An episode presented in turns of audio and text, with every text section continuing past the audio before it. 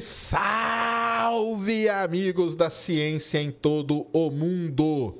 Muito boa noite, muito bem-vindos a mais um Ciência Sem Fim, ao vivo, ao vivo, hoje, dia 30 de agosto de 2023, 8h48 da noite, no horário de Brasília.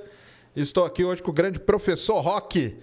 Tudo bom, cara? Tudo bem. Bom Prazer demais. Deu certo, né? Deu certo até que enfim. Nós estamos aí é. tentando esse papo aí faz tempo, então hoje o papo vai ser sensacional. Você que tem dúvidas aí sobre o que está acontecendo com esse nosso mundão aí, né? Eu ia falar mundão de meu Deus, mas é sem zoar comigo, né? Porque eu sou ateu. Mas pode, pode falar, não tem problema. Eu posso falar. Eu posso, entendeu? Vocês aí que não podem. Então, é, tragam suas dúvidas aí, você já sabe que você participa aqui fazendo Ciência Sem Fim. Antes da gente começar o papo, recadinhos da paróquia. Muito bem. Temos emblema, Cris? Temos, Sérgio. Então já joga na tela aí um emblema. Tá na tela. Olha lá, ó. Tá lá na tela. E para resgatar o emblema é Rock no Ciência. HOC, né? Isso. HOC no Ciência. Então vocês vão lá, baixem o emblema, lembrando que ele fica valendo até 24 horas após aqui o programa de hoje e aonde que você baixa? nv99.com.br barra ciência sem fim e por onde você pode também fazer perguntas aqui para gente, para ele principalmente, para mim não, faço pergunta para ele. Traga um áudio, vídeo, porque aí nós temos a chance de ver você, porque aqui você só que fica vendo a gente. Então vão lá e tragam bastante pergunta que, que é muito legal. Você também pode mandar aqui pelo YouTube Lembrando também que nós temos o plano de membros, que é o Ciência Secreta. Então tá aí do ladinho aí, você do lado do, do botão de se inscrever, tem o Ciência Secreta. Eu tô devendo, né? Eu vou ver se eu faço umas lives aí para vocês, tá? Só pra galera que for membro. Show?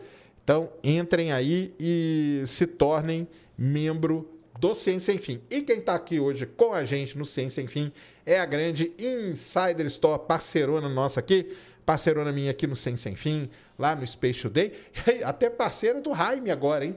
Felipe Jaime tá, ele vai lá na Islândia, galera, Islândia. E eu já vou dar um spoiler aqui para vocês, que é o seguinte, semana que vem, no feriadão, nós vamos fazer uma live do vulcão. Não é do vulcão, não. o Jaime vai estar tá lá num vulcão na Islândia. Nossa. E a gente vai fazer uma live com ele, vai ser legal pra caramba. Então a Insider aí, com toda a sua tecnologia embacada, tech t-shirt, que você pegou, colocou no corpo, ela já se ajusta direitinho. Você não precisa praticamente nem passar, lava e seca bem rápido. Ou seja, tem toda uma tecnologia aí na Insider.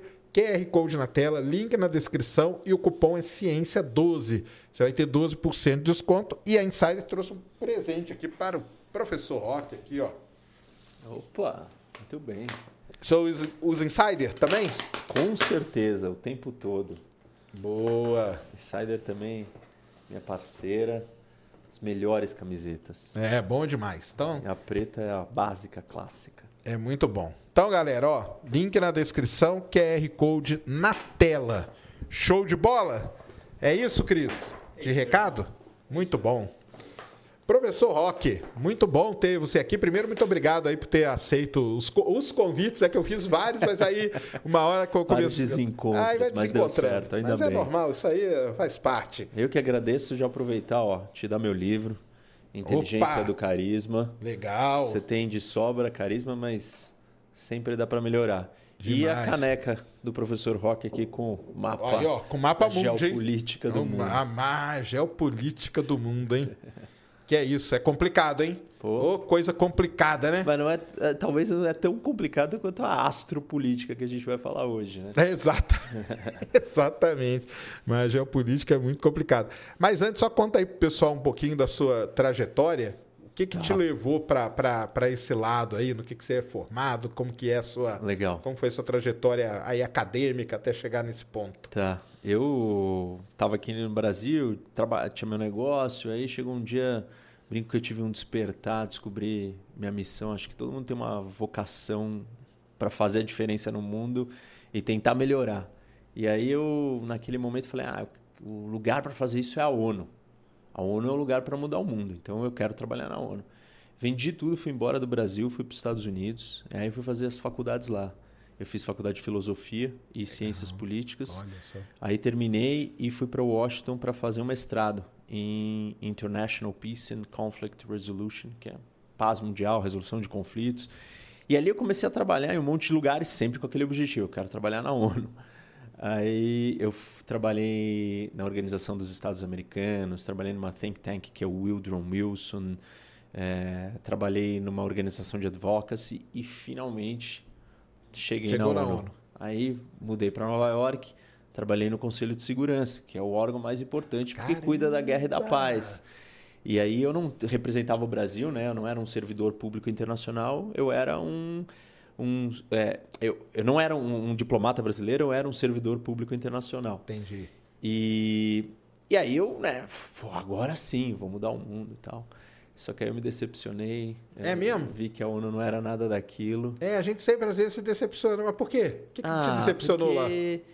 Assim, coisas Muita politicagem. Coisas óbvias que, tipo assim, né? A ONU não, não tem poder, não tem autoridade, não tem autonomia e não tem clareza do que ela está fazendo. Porque ela não é uma entidade separada aos países.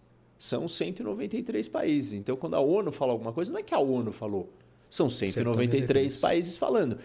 Quando 193 países vão falar, aquilo literalmente é uma torre de Babel. Ou seja, não se fala nada objetivo, claro e definitivo. Entendi. Tudo é vago, genérico, não tem autonomia, não tem poder, não tem autoridade sobre os países, porque tem o conceito de soberania. Então você olha e fala assim, pô, mas o que, que é isso daqui afinal de contas? É um grande fórum permanente de conversa. E óbvio que se você vai para lá com a ideia de que, pô, ali é o lugar que se resolvem os problemas do mundo, você vai se frustrar. Entendi. Mas é o lugar onde se conversa para se encontrar caminhos. E tem algumas coisas na ONU que funcionam, né? Por exemplo, é, a Organização Internacional de Telecomunicações, que aqui para o nosso tema, que registra todos os satélites, Sim. que dá as licenças, é uma coisa funcional absolutamente necessária para a discussão espacial, você sabe disso Regulariza, melhor. né? É. Tem que dar uma regularizada, é. né? Agora, quando você fala na, na função do Conselho de Segurança, é, que é um órgão altamente político, um dos mais políticos mais, de todos, ou a Assembleia Geral da ONU, que não tem nem poder, a Assembleia Geral menos ainda porque ela não tem poder, tudo que ela decide é poder sugestivo, né? não é vinculante. O que o Conselho de Segurança decide é poder vinculante, ou seja, é lei. Entendi. Só que aí nós temos um problema, né? O que é lei internacional? Enfim. É, Mas eu... aí no Conselho de Segurança são quantos países? É bem, são poucos, né? São 15 no total. São, são 10 rotativos que ficam com mandatos de dois anos e cinco permanentes, que são cinco especiais. São os, cinco, os mesmos cinco especiais que têm direito até a bomba atômica, de acordo com o nosso tratado de não proliferação. E esse e... é que o Brasil tenta entrar de todas as maneiras, é isso? Isso. Brasil, é, Alemanha, Índia e Japão e África do Sul são os países que, que mais tentam. querem entrar. Mas qual, qual seria a vantagem de entrar no Conselho de Segurança? na verdade, é muito mais prestígio e status. De estar, tá, tipo, num patamar. É, de você falar assim, eu sou uma grande potência, nós estamos aqui permanente. Porque a ideia do conselho, quando ele foi criado, era para era uma aliança que manteria a paz no mundo. Enquanto esses cinco países não brigarem entre eles, nós teremos a paz mundial. Só para recordar para o meu público aí, a ONU foi criada após a Segunda Guerra. Isso para tentar para tentar acabar manter, com, acabar manter, né? com, é, manter a humanidade acabar é. com a guerra isso dado né fracasso da Liga das Nações Segunda Guerra Mundial sendo o conflito mais mortífero da história da humanidade é, o, o Holocausto toda a destruição e desgraça falou nossa realmente a humanidade está uhum. indo para um caminho muito ruim e ainda advento de bombas atômicas. É, então, é isso que eu ia falar. Porque aí começaram, aí tudo bem, lá no finalzinho da Segunda Guerra tinha pouca bomba, mas aí começou a União Soviética fazer um monte de bomba, os Estados Unidos fazer um monte de bomba. E aí demorou. O Conselho de Segurança foi logo criado ou não? Ele demorou um tempo? Não, o Conselho de Segurança já tinha sido criado no começo da ONU. Ah, no começo? Porque ah, a ideia tá. foi: vamos criar essa organização. Mas se a gente só botar todo mundo para dentro, ela não vai resolver nada. Então a gente precisa ter um órgão Entendi. que é especial. Mas como é que a gente vai fazer um órgão especial com as maiores potências que elas vão aceitar estar tá nesse lugar? Nós vamos ter que dar um poder para elas muito único: o poder de veto. Os cinco permanentes têm o poder de veto, que é o poder de virar e falar assim: eu não concordo com isso. Tchau. Eu veto tudo que vocês estão fazendo. Todo mundo concordou, eu não concordei. 190 e tantos países fiz, de, chegaram numa conclusão, esses cinco podem ir lá e cortar isso. isso. Um deles só. Um deles. Um só. Se um fizer, acabou. Um deles vetar, acabou. E aí todo mundo concordou e falou assim: não, se eu tivesse poder, eu entro nesse, nesse clubinho, nessa história aí. Entendi. E aí, tudo bem, né? Foi o jeito que se fez para todo mundo entrar dentro daquilo. É, e aí a gente tem um problema talvez mais grave, que é, tá bom, o que, que adianta o Conselho de Segurança ter poder vinculante ou de lei quando você não tem polícia, exército é, e judiciário? O que, que é uma lei sem o poder de aplicação dela? Esse é um dos maiores problemas na política internacional, na esfera internacional. Porque você virar e falar assim, eu te condenei, força, né? eu te condenei, tá bom. Por que, que você está preocupado com uma condenação? Porque você sabe que vai ter um, uma punição imposta pelos órgãos de justiça. Seja a polícia judiciária, seja a polícia, e vai ter o judiciário para te julgar e te punir. Isso não existe na esfera internacional. Até existe uma tentativa de judiciário, que são as cortes internacionais, mas aí a, o país ele é soberano, então ele vira e fala assim: não gostei da sua decisão. Hum. É que nem você virar para a justiça brasileira e fala assim: não gostei, não quero saber é, dessa sua decisão e não vou acatar. E aí não acata. E aí tem outras coisas mais complicadas ainda, que é como é que você condena um país? Tipo, o que é punir o país? O que é prender o país? Você vai prender o quem? O líder?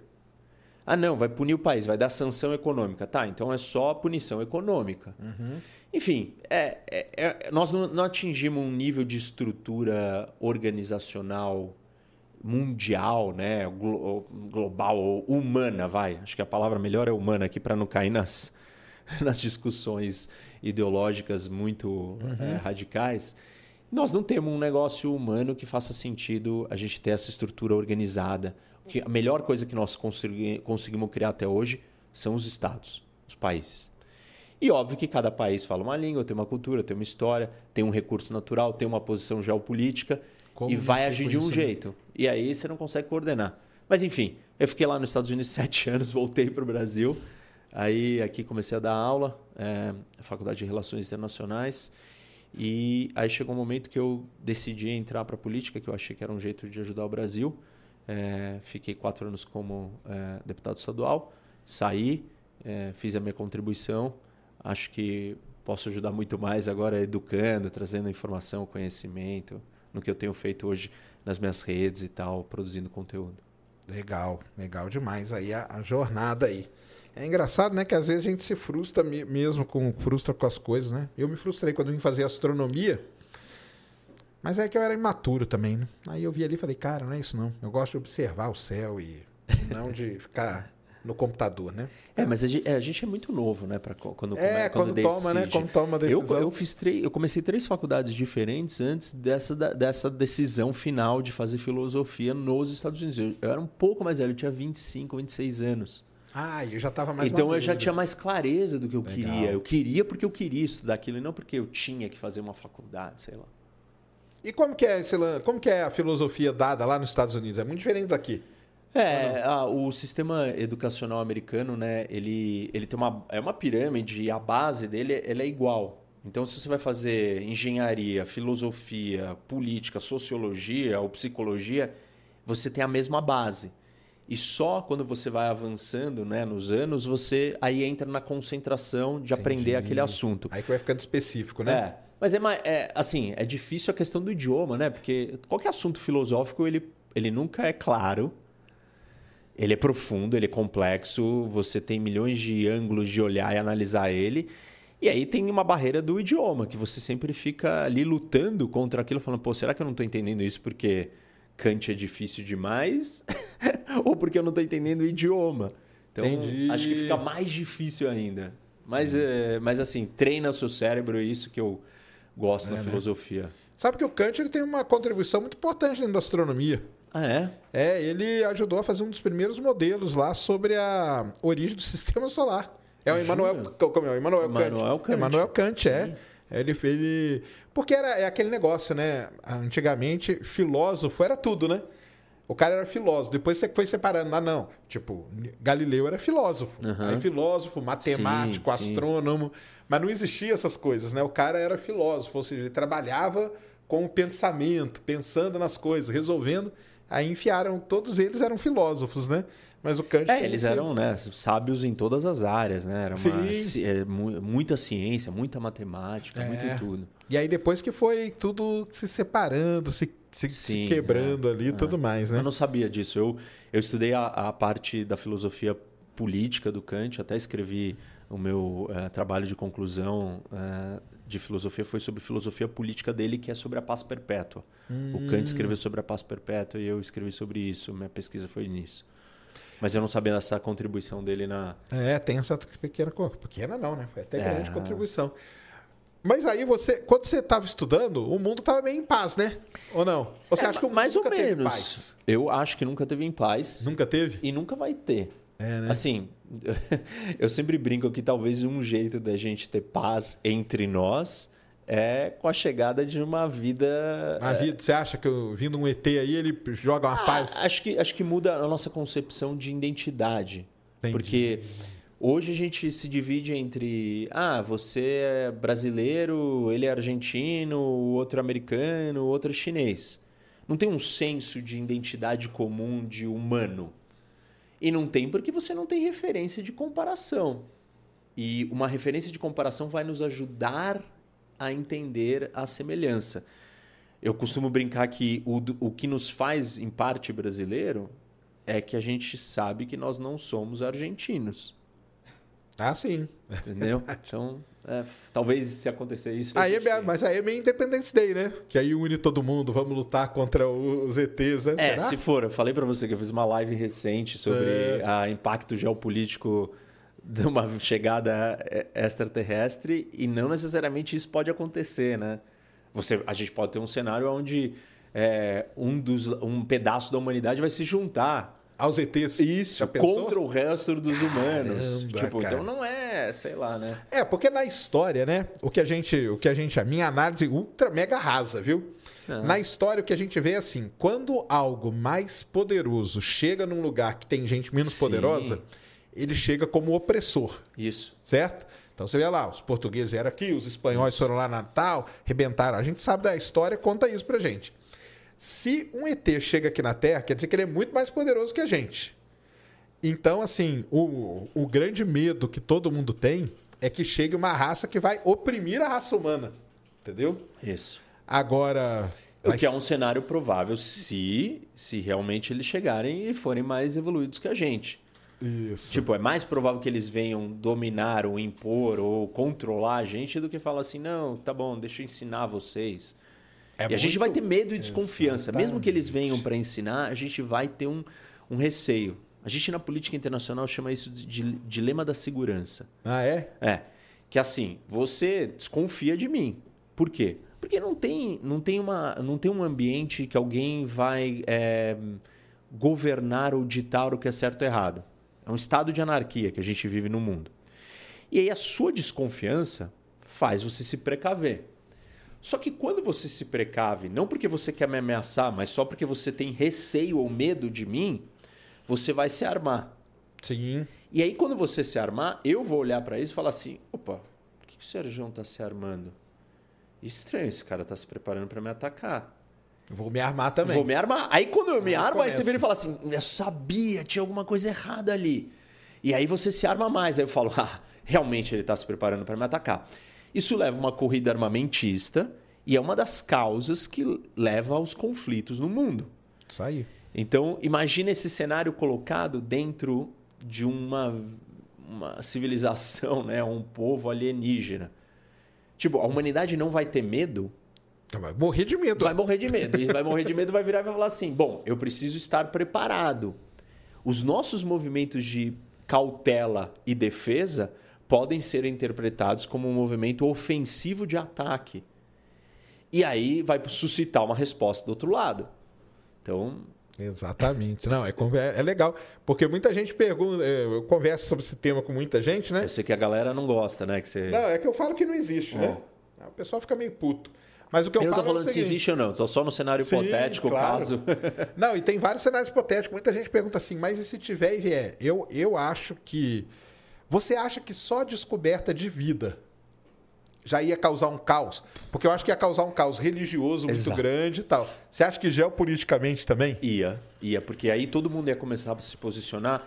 O que isso significa? Primeiro ponto. Segundo ponto ia ser quem está falando ou vai conseguir falar com ele primeiro, com eles. Então, vamos supor, né? Estados Unidos e a China. É, os Estados Unidos vai ter que ter certeza que a China não vai falar com eles primeiro. E vice-versa. E todo o resto também, porque aí todo mundo vai começar a desconfiar que os Estados Unidos já falou com eles, ou que a China já falou com eles, e que eles, na verdade, já fizeram um acordo secreto com um dos dois. Entendeu? Vai começar a tramóia política na Terra é, só da- do fato da gente saber que existe. Eles não precisam ter che- chegado aqui. Sim, é isso que eu falo. Isso. Isso, que eu falo. Não precisa nem chegar. Só o fato de você saber É. que existe já cria Já uma confusão, criar, né? Já vai criar. é.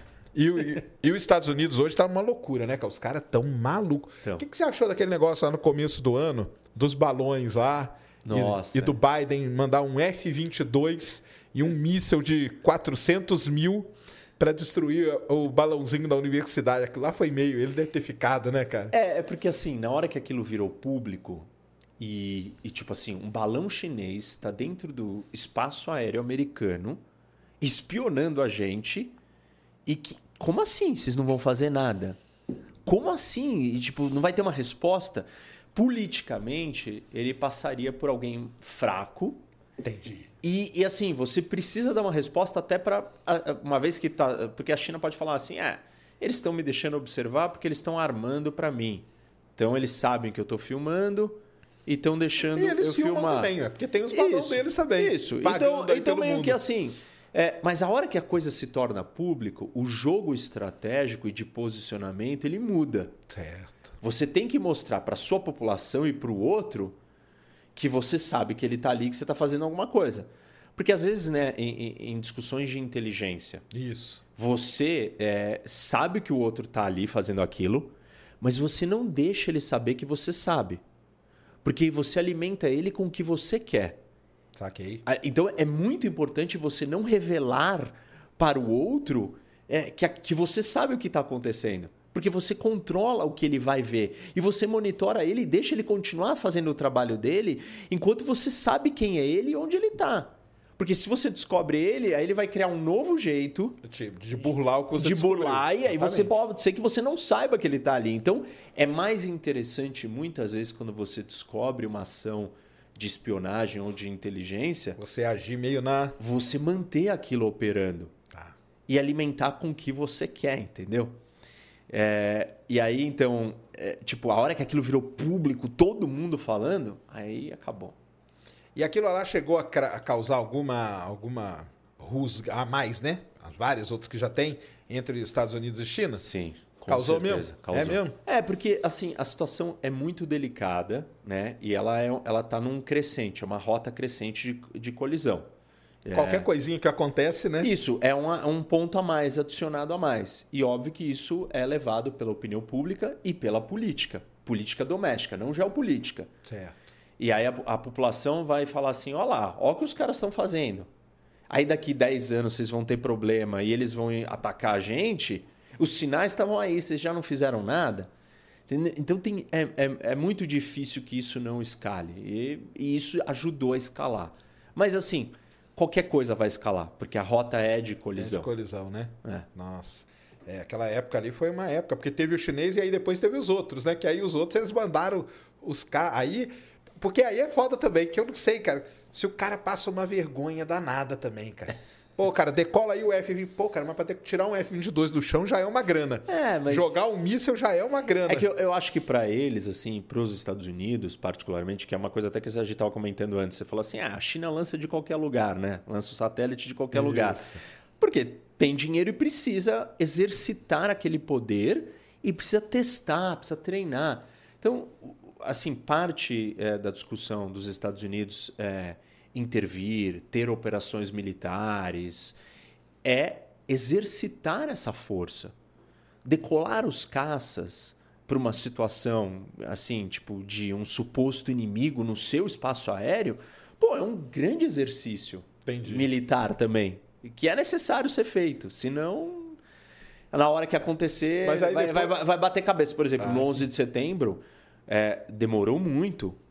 Para a resposta do espaço aéreo americano é, lidar com aquela situação. Porque era tão inconcebível aquele cenário que não existiam, os, os protocolos não estavam sendo levados a sério. Os Estados Unidos, geopoliticamente, eu sempre falo isso, ele é tão isolado do resto do mundo, geograficamente, o que dá uma segurança.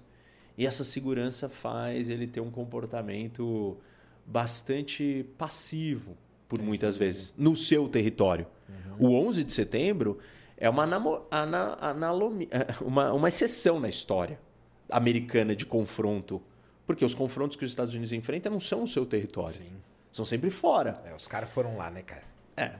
Acho que a galera aqui nem tava. Eu tava, eu tava fazendo mestrado na Unicamp no dia, no 11 É, de todo setembro. mundo lembra, né? Todo tava- mundo lembra. Digam aí onde vocês estavam no, no 11 de setembro. E depois você vê os, os, os estudos, os trabalhos e tudo, né? Pô, os caras sabiam de tudo já, né, cara? Tinha mapeado aqueles caras, né? É, exato. É, é muito foda. Aí passa uma.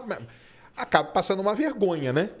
Passa. Passa uma vergonha. Assim, é, é muito Tipo, pior como do é que um uma vergonha, eu digo, né? E como é que demora, e um monte de coisas aconteceram ali.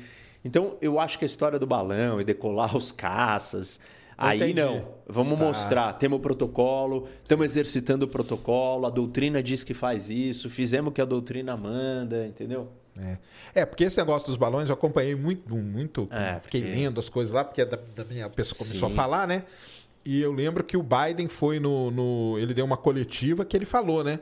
A partir de hoje, qualquer coisa. Nós vamos aumentar o contraste nos radares. Ele mandou aumentar o contraste. E ele falou assim: qualquer coisa que tiver sobrevoando. Aí ele fala lá, instalações. tem- como que é? Sensíveis? Sensíveis, Não, ele nem é. falou militares, não. Secretas, né? É, ele fala sensíveis. Classified, né? Instalações sensíveis, nós vamos mandar. E, ó, e é isso e se tiver numa altura dos voos comerciais. Não tem papo. Essa aí é a regra a partir de agora. Tudo agora é, é, dá para entender. Foi um posicionamento dele, né? É. um posicionamento. É o posicionamento dele e dos Estados Unidos. Sim. E de mandar recados também. Sim. Porque, assim, é, é, tem, tem muito um jogo psicológico das linhas vermelhas, né? Tipo assim, é, até onde eu aceito que você faça o quê? É meio que uma guerrinha fria, né? Isso. É meio que, Isso, né? isso. É meio que, É. né? Isso mesmo. Você mostra ali que você tem, ó, você tem um poder. Opa, e é, é bom a gente ficar quieto aqui, né? É. Ou não. Ou não. Ou não, né? E, e esses aí que aparecem, você já viu? Esses que os navios filmam e tal? Quais? Esses balões, você tá dizendo? Não, tem os balões e tal, mas aí agora virou uma coisa nos Estados Unidos que a, a Marinha Americana tem vários vídeos que tem os caças Ah, tá. perseguindo. Os OVNIs, que não é É, OVNI, agora, agora tem um novo UAP, nome. né? UAP. Isso, isso. Isso. UAP. De fenômeno anômalo agora, que é pior ainda. É. Porque antes era fenômeno aéreo. Aí o cara brigou e falou assim: não, mas e se vier do mar? Ah, então vamos colocar anômalo. E aí, pessoal, mas o que é um fenômeno anômalo? Aí, cara, começou. É a discussão sem fim. Eu acho que aquilo lá é. Eu acho, tá, pessoal? Eu, minha opinião. Eu acho que é tudo armamento do próprio Estados Unidos, cara. Que o pessoal nem sabe. Pode ser isso? Olha, Os Estados Unidos desenvolvem muita coisa, né? Que a gente não sabe, né? Até pode. É, eu só acho que, assim, se for isso, é um problema político, porque esse dinheiro vem do Congresso. O Congresso tem que liberar o dinheiro. Parte da discussão que estava acontecendo naquela semana que tinha Isso, o isso aí. oficial de inteligência que mas, foi a- lá é, não, depois. mas ali foi uma outra coisa, né? Porque o cara falou Sim, que sim, alguém ele falou, falou dos relatórios, ele. é, Isso, é. Que teve um, tem uma comissão de investigação com relatório que está sendo investigado todos esses fenômenos. É, e um dos temas que foi trazido é esse. Tinha gente ali que estava falando assim: olha, não me importa se é ó, alien, se é ovni, se é sei O lá nome, o o que que vocês vão qual dar, é o- tá. não, assim, o- o- congressistas, né, dizendo assim, falando, o que para mim importa é que é um dinheiro que eu não sei, que não me pediram é, autorização para usar. E eu, como um representante do povo, que sou responsável para dar é, essa autorização de gasto, isso daqui é grave. Entendeu? Entendi. Era uma outra lógica. Saquei. Então, eu acho que, assim, sei lá, tantas vezes, repetidas vezes, fazer esse teste, ter o risco. Os Estados Unidos pode fazer esse teste em outros lugares do mundo. Tem bases, vai em Guam, no meio do Pacífico ali e fica testando ali no perto do mar.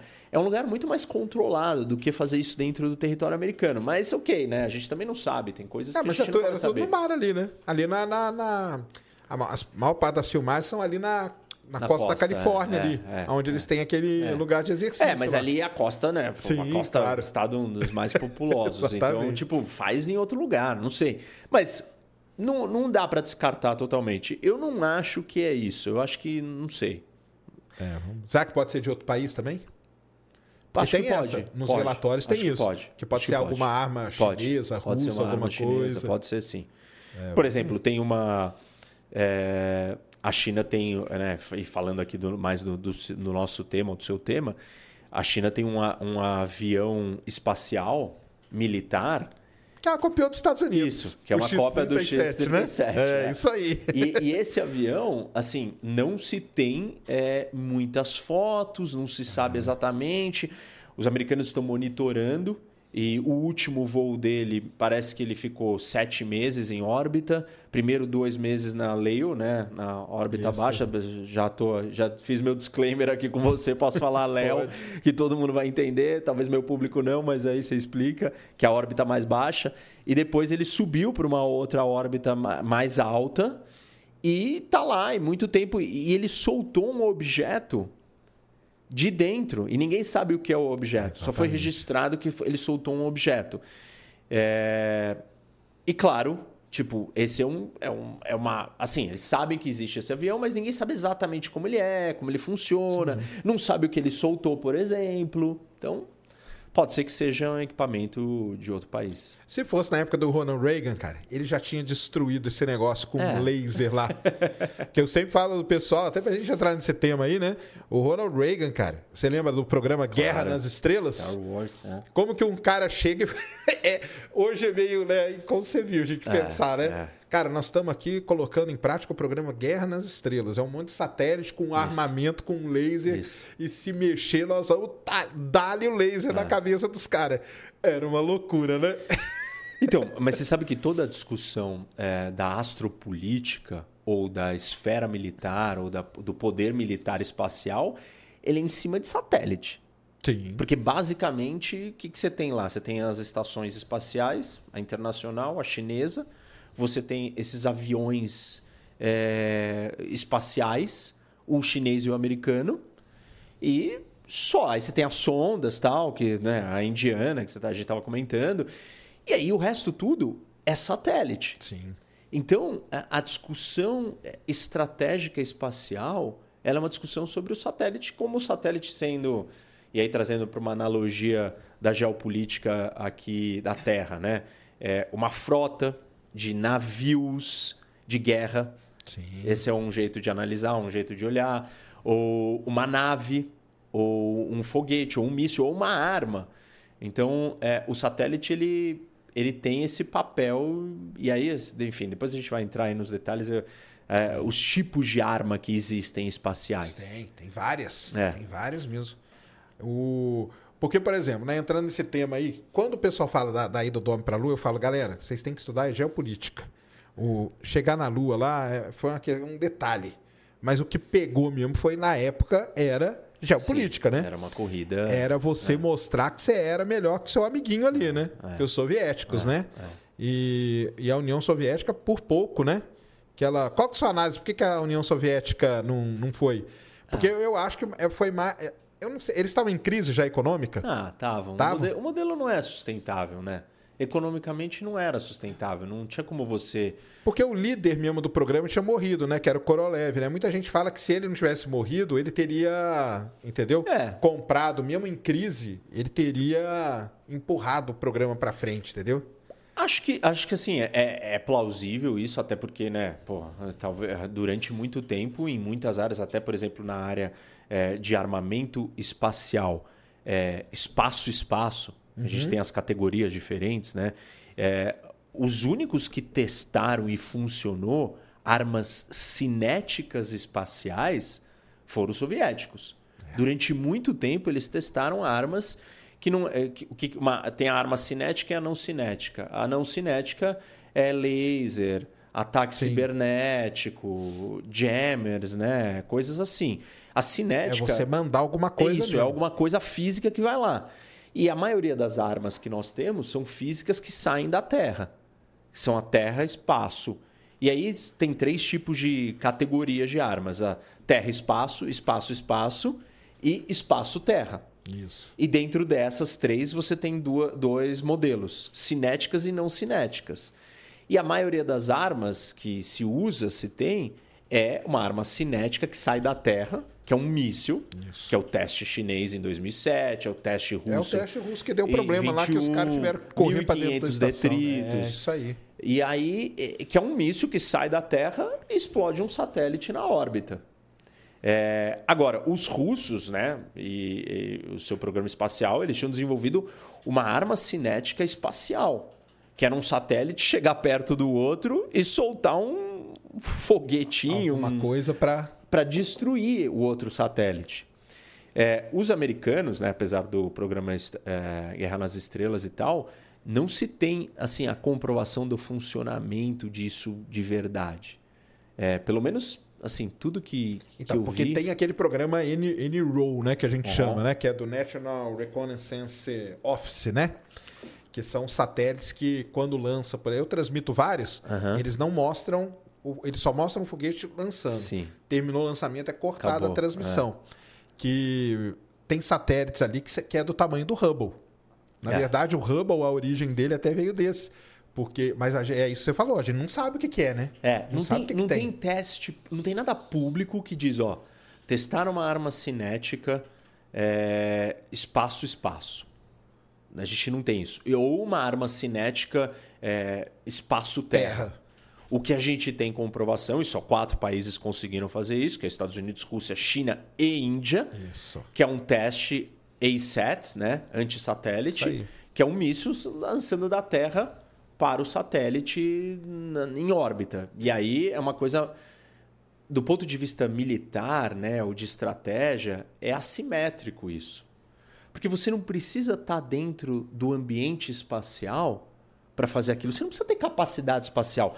Não, você não tem uma frota de satélites imensas, você não tem bases, você não tem. eh, Você não está dominando o terreno espacial. Entendi. Você está aqui na Terra e você só lança um negócio lá longe. Inclusive, essa é uma estratégia que a China usa é, naval para contrapor a Marinha Americana na sua costa, que chama Anti-Access Area Denial. Anti- Anti-acesso. então, o que, que você faz? É, pô, o navio ali perto, não perto, vai um pouco mais longe.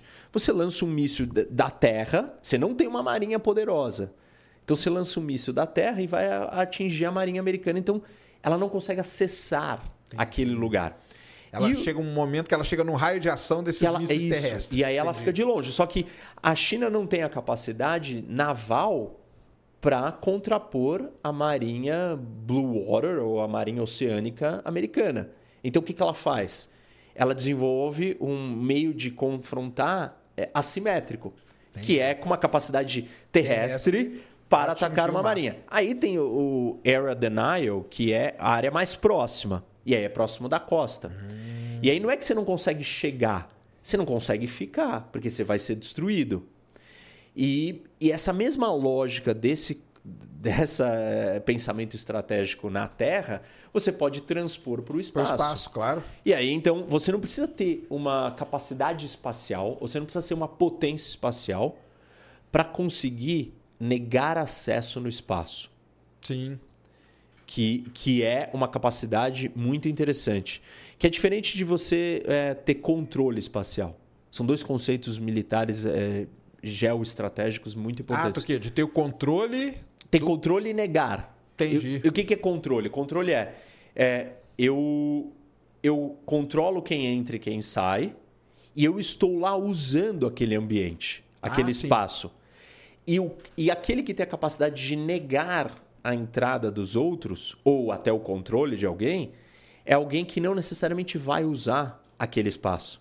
Ele só nega a entrada do outro. Então, por exemplo, vamos supor, né? Vamos trazer isso para a realidade espacial. A China não tem a mesma infraestrutura, não, não é o que eu estou dizendo, estou supondo, né? Mas, claro, não tem na prática, não tem a mesma, a mesma infraestrutura espacial que os Estados Unidos. É, mas ela não precisa ter o. Ela, mesmo que ela não consiga ter o controle do espaço, ela pode negar esse controle para os Estados Unidos. Só que ao ela fazer isso, ela vai estar tá destruindo e ela não vai poder estar tá usando.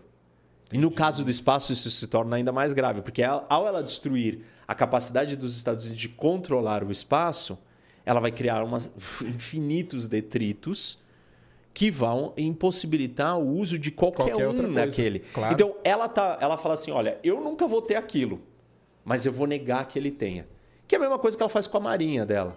Ela não tem, não é que ela nunca vai ter, mas hoje ela não tem uma marinha oceânica do tamanho da americana. Então ela fala assim: bom, mas eu tenho uma estratégia assimétrica de negar o, o, o uso e o espaço aqui. Tá aqui. Então a gente pode fazer essa mesma lógica no espaço. Saquei. Isso aí. E aí o, o... Então, vamos estudar geopolítica. Precisa entender o negócio da Lua, viu? Você já viu a série For All Mankind? Eu, eu, tô no, eu vi uns pedaços, assim, é? tô na metade. É legal demais, né? É, Porque ela conta é, a história ao é, contrário, né? É. Que os soviéticos chegaram na Lua é, primeiro. É, demais aquilo lá, cara. E a Space Force, já viu essa série? Essa não. Pô, essa é engraçada pra cá. Eu, eu achei que talvez era isso, que era uma coisa meio. Não, é engraçado. Mas, cara, mas você que manda. Cara, você vai dar muita Sério? Ah, risada. Ah, porque não é todo mundo que vê que vai rir. Porque entendi. tem uma, uns negócios ali que são muito específicos. É, mas aí é os Estados Unidos com a China, cara. E o robozinho chinês chega lá e pega a bandeira americana. Cara, é muito engraçado aquilo lá, cara. É, muito legal. engraçado mesmo. Space Force. É, é com aqueles caras da comédia, todos eles, sabe? Meu, eu dou muita risada com aquilo. Pô, vou assistir essa. E aí, o, o, como que você acha que está esse cenário aí? Astropolítico aí? Então. Primeiro, né? Essa astropolítica, ela é uma, vamos dizer assim, uma área mesmo de estudo. É. Existe aí. Nos outros Seríssima. países, todos têm. Seríssima. Seríssima. Existe o quê? Um grupo, uma. Existem pensadores é, geopolíticos que saíram de estudar geopolítica e foram para a astropolítica. E assim, só para fazer um parênteses aqui breve, vai, para quem não está acostumado com essa terminologia, o que, que é a geopolítica? Né? A geopolítica é você tentar explicar como o mundo funciona pelo, pela, pela uma estrutura dada pela geografia. Então, a, é a combinação da geografia com a política, Sim. num jeito bem simples de dizer. A geografia, ela te traz coisas externas imutáveis. Em raras ocasiões, a geografia muda. Um abalo sísmico. Ah, sim, claro é alguma coisa muito monstruosa para você mexer com a geografia da Terra, com a geologia tal. Leva muito tempo. Mas é, com a política não, né? Com a política não. E aí, quando você mistura a, a geografia com a política, você tem um elemento humano influenciando a geografia. E assim, é, você tem mudanças drásticas do ponto de, vida do, do ponto, do ponto de vista dos países na geopolítica quando um grande império se expande ele muda a fronteira. E aí um povo que vive numa fronteira X com uma certa geografia muda de fronteira e aí ele passa a incorporar ou viver com outra geografia. Não é que a gente mudou a geografia, mas a gente mudou o, o espaço ou a Sim. maneira que você interagia, interagia com o lugar, com, com, aquele lugar. E aí a geopolítica, ela, ela lida com duas variáveis, basicamente. Assim, esse é um jeito de entender. Claro, uhum. depois eu vou falar de outros pensadores geopolíticos específicos que se relacionam com a astropolítica, que é muito legal, você vai curtir. É, a geopolítica ela, ela, ela lida com é, o que a gente chama de linhas de comunicação e é, centros de recursos. Hum. Então, assim, como é que um país interage com o outro? Via linha de comunicação. Certo. Eu preciso de uma rota, seja para eu trocar informação, seja para eu trocar produtos e, e ganhar dinheiro, seja para eu projetar poder e dominar o outro país. Então, eu preciso ter uma rota de acesso àquele lugar. Muitas das rotas podem ser terrestres, mas elas são mais limitantes, porque é só quem faz fronteira com você. Você não consegue, por exemplo, chegar via terrestre da América do Sul para a Eurásia. Uhum. Não tem como. Então, você precisa usar outros meios de rotas. E aí, é, a, a navegação, né, os oceanos são uma dessas grandes rotas. E a gente chama essas, esses quatro jeitos. Existem quatro jeitos de você chegar no mundo inteiro. Que a gente chama isso de Global Commons. Hum. São as áreas comuns do globo. E a primeira delas é o marítimo. A segunda é o aéreo. A terceira é o cibernético, que é o digital. Sim. Então, você consegue falar com qualquer lugar do mundo, qualquer lugar, tem que ter, óbvio, conectado Ah, à rede. Mas Hoje, a ideia basicamente, com tudo. Basicamente com todos. E a quarta dos Global Coms é o espaço. Ah, sim. E aí é interessante porque assim, o espaço talvez seja a, a, a que tenha um acesso mais direto a todos os países. Porque você pode imaginar países que não têm saída para o mar. Então você precisa passar por um outro para chegar nele, mesmo que você tenha chegando pelo mar. É, o aéreo, você você faz, você percorre né, distâncias de um jeito diferente. Agora, se você está em cima na volta, você vai acessar. Todo mundo está adjacente a você. Sim. Então, é, um, é uma, uma das rotas, uma das linhas de comunicação extremamente importante. E aí, imagina assim: ao longo da história, geopoliticamente, é, por que, que uma rota é importante? Porque ela liga um país a um centro. Lembra que eu falei que são duas Sim, variáveis? centro de recurso. Isso, centro de recurso. E aí tem dois tipos de recurso: recurso natural e recurso econômico. É, Hong Kong é um recurso econômico. O Kuwait é um recurso natural. Sim. E os recursos eles mudam. Os recursos naturais mudam de acordo com a tecnologia e com a evolução de novas máquinas, novas descobertas. Claro. Então, uma hora deixa de ser o carvão, o recurso natural importante, se torna o petróleo, depois é o urânio, depois vai ser, sei lá, o lítio, como é agora, talvez. É. Antes eram as baleias, que eu brinco que o petróleo salvou as baleias. Isso. Jamais as baleias. disso. Exatamente. Bom ponto. E aí, então você tem uma mudança que pode ser é, desses elementos, né, do, das mudanças dos recursos naturais, Entendi. e tem as mudanças dos recursos econômicos. É mais difícil explicar por que eles mudam. Mas eles também são impactados pelos recursos naturais. Ah, claro. E também são impactados pelas rotas ou pelas linhas de comunicação. E a linha de comunicação ela, ela é importante para você acessar esses lugares de recursos. Se você tem uma mudança no lugar de recurso, uma nova rota passa a ser mais importante. Sim. E aí, olha o que a teoria vai nos levar, né? Então tá, nós temos um novo, uma nova rota que é a descoberta do caminho para as Índias, que levou os europeus a colonizarem o mundo com ganhos econômicos. Em busca de, uma, de um centro de recurso, ele encontrou uma nova rota. E aquela rota transformou o mundo. Então imagina que a gente descubra, e a gente já sabe que tem, você sabe melhor que todo mundo, um asteroide. é, esqueci o nome dele. O é que, o Psyche. Isso, é o Psyche, Psyche que a NASA tá 16, mandando. não é? 16. Psyche, é. Isso aí. o Psyche 16, avaliado em 700 quinquilhões. Esse é, o número que É um número esquisito. É absurdo, né? pessoal? é um número absurdo. É porque ele é de metal, para o pessoal entender. O Psyche ele é um, um núcleo de um planeta que não se formou. Então ele é um asteroide muito metálico. E aí Muito o pessoal metálico. fala que se você conseguisse, né? explorar, ele. Explorar, né? Então, ele é um recurso natural. E aí vamos supor que ele. Imagina a quantidade de ouro que ele tem ali. É, a quantidade de riqueza que existe naquilo. Sim. 700 quinquilhões é um número assim absurdo. A gente não consegue nem imaginar o que é esse dinheiro.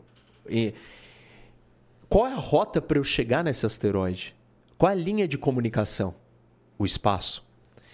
Então, é, a geopolítica ela, ela vai moldando de e óbvio que aí você precisa de uma tecnologia, uma tecnologia nova que te permite acessar esse lugar.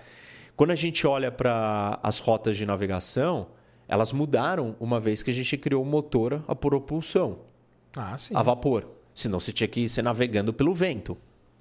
É, é a- hoje, no- quando a gente tenta transpor isso para o espaço, você precisa levar em consideração é, o espaço-tempo do que o Einstein falou, que a gente pode traduzir nos poços gravitacionais. E esse é o elemento que vai ditar a característica Sim. daquele espaço, em vez da gente pensar. É, a não ser que a gente tenha uma propulsão muito mais potente. Aí os americanos, por exemplo, os militares americanos ficam falando em propulsão nuclear Sim, já estão com a DARPA lá estudando. fazer. para fazer isso. É. É. Mas aí também, isso aí o que muda muito também é o, o- os políticos, eles acabam influenciando muito, né? Porque a gente pegar a história recente dos Estados Unidos, né? o Obama, por exemplo, ele foi um presidente que o lance dele era esse aí, mineração de asteroide. Isso. Tanto que ele Esse passou era a lei. É, esse era o, o foco do negócio dele. Isso. Quando mudou pro Trump, né, que veio depois dele, o Trump falou, cara, esquece a porcaria de asteroide. Vamos ficar na Lua. Então esse negócio vai mudando, né? Então uma hora foca num negócio, outra hora foca no outro. É. E, e isso, isso. Porque eles fazem leituras, e aí a gente tem um problema, né? Quando a gente fala é, da geopolítica, então a gente tem que levar em consideração a geografia, que é imutável. Aí como que o ser humano interage com a geografia que vira geopolítica. E aí dentro da geopolítica a gente tem essas duas variáveis, as linhas de comunicação e os centros de recurso. E aí você tem a geoestratégia. Ah, sim. É, a geoestratégia é qual é o cenário que eu estou lendo da geopolítica e onde eu vou direcionar os meus recursos e os meus esforços de acordo com o que eu entendo que está acontecendo. E aí cada, cada líder Cada líder- vai fazer a sua leitura. Exatamente. É, e óbvio que as nações.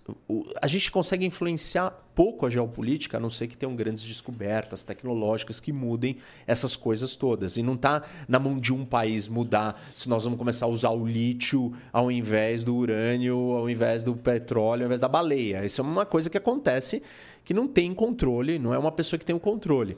É, então, um- uma nação ela pode se dar muito mal se ela Dependendo da decisão. isso. Se ela ler errado a geopolítica, ou, se a- ou melhor, se a, se a geoestratégia dela for errada. E tem vários exemplos na história. Brasil, né, cara? Deu errado, aí tá dando errado o tempo todo. A gente não quer nem saber do espaço, no Não caso quer aí, nem né? saber. No Não quer nem caso- saber desse global common. Não quer nem saber, né, cara? Isso É. pra mim é um negócio terrível. Você acha que é terrível? Eu acho que é terrível. Eu não sei se você pode falar. Não, Mas pra pô. mim é terrível. É óbvio que é terrível, né? Assim, é, mas é que É Bom, porque, a gente- é é porque a gente tem tantos problemas, Sim, né? é em tantas as então, áreas. São decisões erradas e que sempre O tempo inteiro, erradas, é. né? Isso aí é um negócio muito complicado. Mas voltando ali, então, o Obama, o lance dele era, era o asteroide. E aí ele queria, teve lá, não, nós vamos capturar um asteroide, vamos trazer. Teve vários modelos até, um que era uma rede, outro que era um negócio. Eu lembro até hoje de uma apresentação que ele fez que ele colocou uns astronautinha no, Isso. no asteroide. Legal pra caramba. É. Aí veio o Trump e mudou pra Lua. Porque a Lua, nesse lance de recurso que você estava falando, ela é muito importante. Muito cara. importante. Muito mesmo. Muito importante. Ainda mais porque, depois eu quero saber da sua opinião, vamos terminar o negócio da, do- da, da Isso. astropolítica, por causa da fusão nuclear. Aham. Porque a Lua tem um elemento que a gente não tem aqui na Terra, e ele seria o responsável por fazer a fusão deslanchar, que é o hélio 3. E quem que tem o mapa de hélio 3 da Lua? A China. Porque ela mandou uma sonda lá para mapear o hélio 3. E ela sabe exatamente aonde que está, entendeu? Fora a água, né? que Isso, agora a que Índia está lá agora- procurando, é. A Índia robôzinho tá lá pousou, pousou lá num lugar onde tem a onde água. tem água. E a água, ela, ela, ela tem essa questão é, nuclear e tem a questão de- você ter uma base Uma permanente. base boa lá. Se você tem, exatamente. se não tem água, e a água pode ser usada para combustível, enfim, para outras Pra coisas. coisas. É, aí. e para essa mineração e para, para você conseguir ter uma base permanente ali. É, mas, voltando então para o nosso. Eu te respondi, não, que você me. Isso. É. Não, respondeu, certo. Tá. Isso aí mesmo. É, então, Vai voltando, mudando, né? voltando O, lá o pro- cara, o político muda, muda a estratégia dele. Se ele tomar a estratégia errada, Essa vai questão da ferrar, fusão né? nuclear, é, da fusão nuclear, que os americanos estão avançando, né? Tem- então, tivemos dois, duas situações de, em tempos diferentes, agora mais uma de novo, um outro teste que Isso, deu é. certo de novo. Só que é diferente, né, deles do que a dos outros. Sim. Que a deles é atirando aquele laser no, É, no negocinho isso. e os outros são os reatores, os toma, tokamak da vida, aquelas Aham. coisas lá. Agora, é, uma outra, assim, nesse campo da energia, um outro tema que tem, faz toda a diferença e que, óbvio, você também deve estar atento é a energia solar espacial. Sim. que, assim, dentro da geopolítica, existem geopolíticos, e não são astropolíticos, que entendem que o, o século XXI será o século americano ainda por causa do domínio dessa fonte de energia, que é a energia solar espacial. Ah, sim. E os Estados Unidos estão bem avançados, né? E Estão fazendo testes, e alguns testes bem sucedidos, não conseguiram transmitir ainda em longas distâncias, é, por micro-ondas, a, a energia coletada solar fora da Terra. Que, assim, o seu público todos já devem saber disso daí, mas. Não, É. legal, um negócio legal demais. É, que a, a, a ideia é que lá, pô, não tem, não tem, não tem nuvem, não tem dia e noite, a energia solar está lá o tempo inteiro. Tem um, um estudo que eu vi que se você fizer uma faixa de um quilômetro na órbita geoestacionária, é, em volta, encher de painéis solares de um quilômetro de largura, você consegue gerar energia em um ano suficiente ou equivalente toda a energia que nós temos na Terra de petróleo desde a primeira É. descoberta até a gente esgotar. Então, assim, é. É, o desafio é como tran- trans- transmitir essa energia. Captar lá, o pessoal sabe, né? É. O problema é, é Trazer para cá. cá, né? Esse que é o, que é o grande desafio que o pessoal está trabalhando E o hoje. que que você e você acha que vai ter. E tem problemas para a saúde? Cara, para saúde eu, eu não sei, né? O problema é entupir a órbita aí de coisa. Isso pode criar É. algum, algum problema, né? É. Já, já vi pessoal. Porque ele cria tipo uma. Para quem, pra quem não sabe, existe um negócio lá chamado esfera de Dyson, né? Que era a ideia de colocar vários dessas coisas em volta do Sol. E aí transportar isso. Aí eles querem fazer isso em volta da. na órbita já estacionária. É. Agora, isso pode causar um problema, né? Porque a órbita já estacionária também. ela é- Congestionada Ela é, e- cheia de coisa já. É, e com problema. E, tem- e ela é escassa, né? É, exatamente. Então, mas é uma, uma solução. Como o, o, o grande, para mim, o grande problema geopolítico do mundo é a energia, entendeu? É, Esse é um é, problemaço. O... Chega uma hora que os caras vão fazer. Não tem, isso aí não tem como. Já tem a tecnologia, né? Então, no- nesse cenário astropolítico aí, como que você acha que tá aí as, as, as divisões? A Rússia, ela caiu muito, né, cara? Caiu muito. A Rússia caiu muito, né? É, ela, assim, né? Ela tá envolvida em muitas frentes da Terra e, tipo, isso abalou ela. E ela, assim, as atitudes dela aqui, políticas, estão afetando o espaço dela. Então, por exemplo, é, você tem a, os lança, o lançador é, russo. Depois da, da, da anexação da Crimeia e na guerra da Ucrânia, as sanções econômicas, ele Ferraram perdeu isso, todos os negócios. Não está lançando mais nada. A OneWeb, né? A- O, que ele O OneWeb também. ele fez com a OneWeb foi um negócio ridículo. Tipo, a OneWeb pediu concordata, né? Falência por causa, em parte, desse prejuízo todo que ela teve com o que aconteceu ali. Para quem não sabe, o, o foguete, o Soyuz estava pronto com os satélites em cima Isso. e o Putin falou: não vamos lançar, cara, não tem papo. E, tipo, e pegaram, e, e capturaram pegaram pra eles, né? pra satélites eles. e tudo, Pegaram e prejuízo eles. de 300 milhões por aí. Um negócio assim. Foi um absurdo. Lá, Tanto que o cara que era da, da Roscosmos, o Rogozin, né? Ah, é tudo assim, né? Ah. É o Prigozin que morreu agora, é o Rogozin. Ele foi mandado embora da, da, da Roscosmos. E é engraçado, cara, que nesse negócio da guerra da Ucrânia, eu até hoje eu não entendi por que, que aquele cara, ele falava uns absurdos que ele falava, cara. Porque você chegou a acompanhar isso? Algumas, algumas das falas, sim. Porque era assim, o Putin, tudo bem. Todo mundo sabe que o Putin é aquele jeitão dele. Aham. Mas ele falava, o cara não, ele ia na televisão, cara.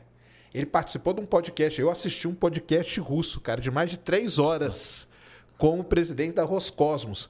Cara, as coisas que ele falava, você falava, cara, não é possível que esse cara tá falando isso, cara. E muita coisa de, de muita sanção, principalmente no setor espacial, foi por conta da sala dele. Ele falava, uma das coisas que ele falou, ó, é bom os caras prestarem atenção, porque o motor da estação espacial, que manobra ela, são os foguetes russos.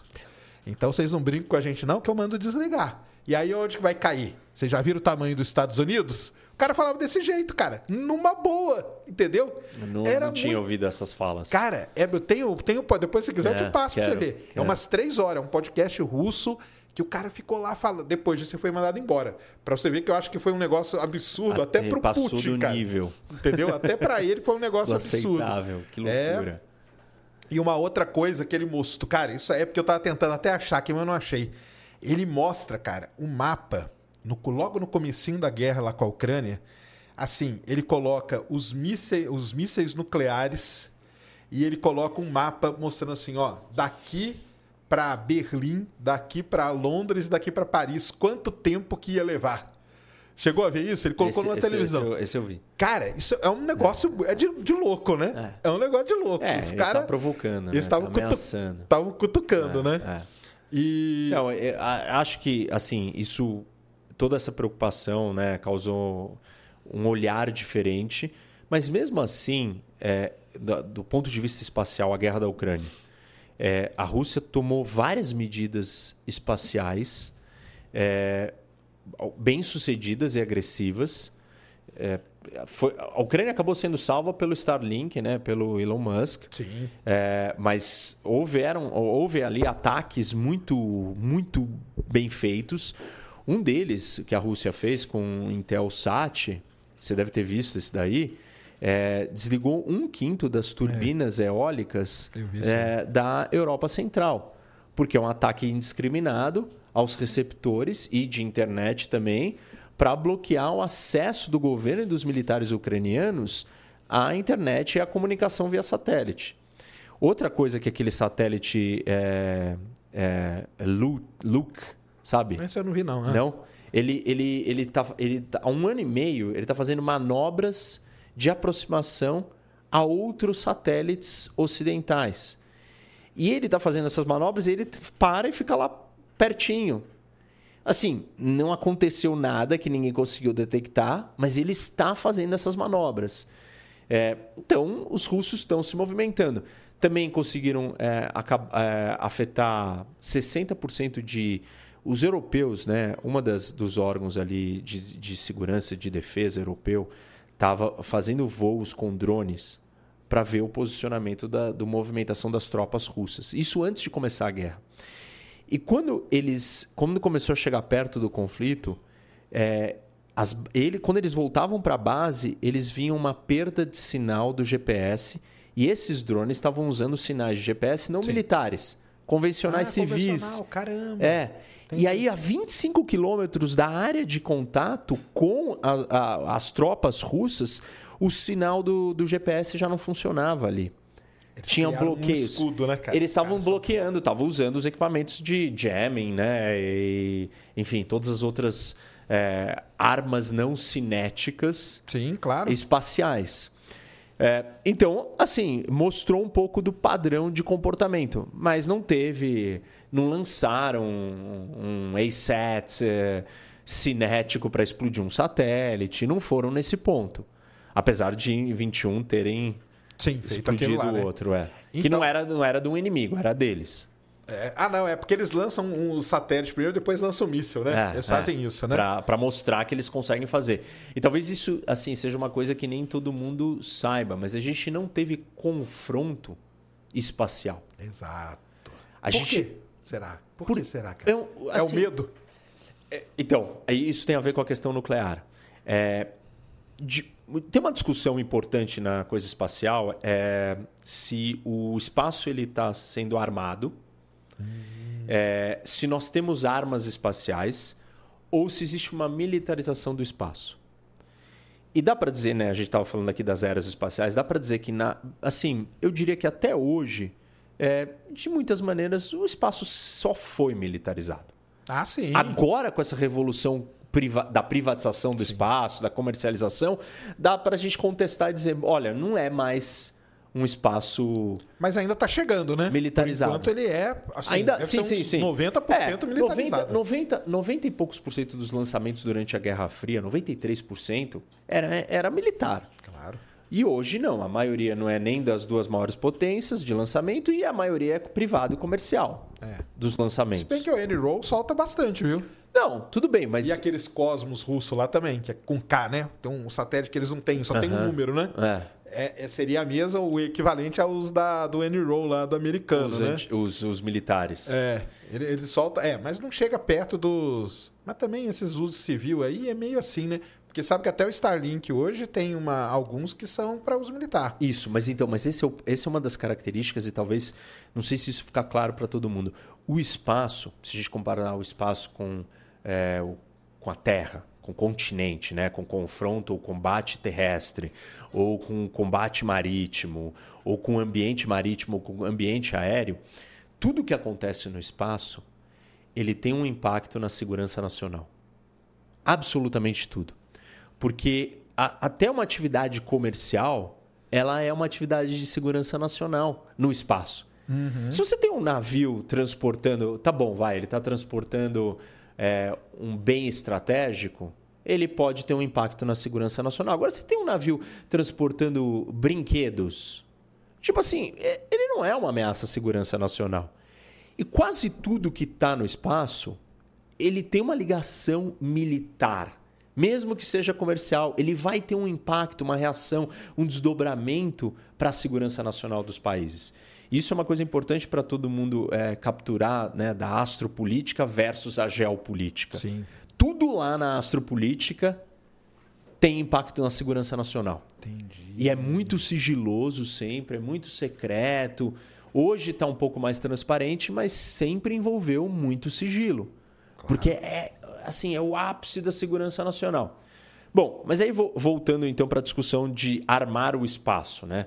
É, dependendo do país que você pergunta, ele vai dizer que uma coisa é arma e outra não. Hum. De acordo com o quê? Com seus interesses ah, geopolíticos. Então, por exemplo, é, depois desses lançamentos né, dos A-Sats chinês e russo, os Estados Unidos é, entraram na ONU com um pedido para uma moratória de testes anti-satélite lançados da Terra. Hum. Foi votado na Assembleia Geral por 154 votos a favor e, se não me engano, 8 contra e mais umas 10 abstenções. Quem não aceitou? A Rússia e a China. É, e aí, aí, então, o que, que a Rússia e a China querem dizer? Olha, é, ASAT é, eu não chamo de arma espacial. Sim. É arma terrestre. Porque tá então, tá saindo da Terra, né? Isso, porque está saindo da Terra. Só que é para destruir uma coisa no espaço. Então, e aí... o efeito vai ser no espaço, né? Isso. Então, é, cada país vai achar que uma coisa é arma ou arma, armar o espaço, dependendo dos seus interesses, da sua posição geopolítica. Já é, a Rússia e a China propuseram um outro tratado para abolir a colocação de qualquer arma no espaço. A gente tem dois tratados o de, de testes, proibição de testes parciais e o Tratado do Espaço, de 67, que já proíbem é, o uso de armas atômicas uhum. e colocação de armas atômicas no espaço em corpos celestes. E, e tá bom, mas não proíbe armas convencionais. E aí a Rússia e a China vieram com uma proposta na ONU para é, banir o, a colocação de qualquer arma no espaço. E aí, claro, que os outros países falaram: não, peraí, mas você vai banir o, o, o ASAT, né, os mísseis lançados da Terra? Ah, não, isso não é arma para mim. Então, cada país chama de arma uma coisa dependendo dos seus interesses e das suas colocações. Mas, assim, eu acho que tem uma coisa que, que, a, que a gente precisa entender sobre o contexto espacial que está acontecendo, que é o seguinte: ele está se tornando. E aí, essa nova era espacial que a gente falou aqui antes. É, é, New Space, né? New Space, chama. é. Isso. É, e aí, no, né, o New Space está sendo motivado por duas coisas. Um, pela privatização do espaço, a entrada das empresas privadas, e pela corrida geopolítica, disputa geopolítica. E aí tem quatro fenômenos acontecendo. Um, primeiro, o espaço está ficando mais diversificado. Porque, como citamos uhum. aqui, é, antes era só União Soviética e Estados Unidos. É, e antes 90... também eram só as grandes agências, só grandes, os satélites eram de isso, toneladas isso. e tudo, né? Agora tem nanosatélite, tem todas essas coisas isso. que você domina melhor que ninguém. É, acontecendo. E aí, é, ele também está sendo disruptivo. Por quê? A entrada das empresas privadas está deixando esse ambiente diferente. Você citou o Obama enfatizar a exploração da mineração espacial. Quando o Obama criou a mineração espacial, passou uma lei nos Estados Unidos em 2015 que o Congresso aprovou, que é o Space Act, que diz que você pode, é, os americanos podem explorar e eles serem donos da propriedade dos recursos que eles extraírem do corpo celestial. Entendi. Porque a gente tem um problema. Um problema não, né? O tratado é, de 67, ele proíbe que algum país tome posse de um corpo celestial. Mas extrair. Mas aí tem, tem um vácuo, né? Tinha uma lacuna ali. Claro. Não falou assim, você não pode tirar um recurso dali. E tem um precedente jurídico, que é todas as rochas que os Estados Unidos trouxe quando ele foi para a Lua. Sim. E então, e os russos concordam que aquilo, por exemplo, é propriedade privada americana. Do mesmo jeito que eles têm as dele também. Claro. Então, esse é o precedente legal para se dizer, olha, extrair o recurso da Lua, por exemplo, ou de um asteroide, é permitido. Mas essa foi a legislação americana. E, e se os chineses passarem uma outra legislação que diz uma regra diferente? E se os russos passarem outra? Qual é a legislação internacional para regulamentar esse negócio? Não tem.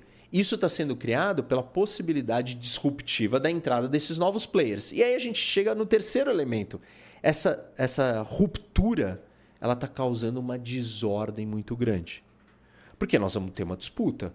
Uhum. Se o, a, empresa já, é, a empresa americana chegar na Lua e falar assim, não, eu cheguei. E a legislação americana diz o seguinte: se você descobrir que tem o recurso natural ali, Aquilo lá é seu. Já é seu. Você não precisa ir lá e colocar uma bandeira. Entendi. Você só precisa desco ter descoberto. Aí acabou. E aí tá bom. Então você descobriu. Oh, peraí, aí é seu. Mas aí o chinês vai contestar, o russo vai contestar, não sei quem vai contestar. E vão criar a lei deles. E aí é, essa desordem vai levar a um ambiente perigoso. Olha só. E a gente pode fazer uma analogia. É, e tem um livro que eu estava lendo recentemente que chama. É, Empire Incorporated. Incorporado de corporação.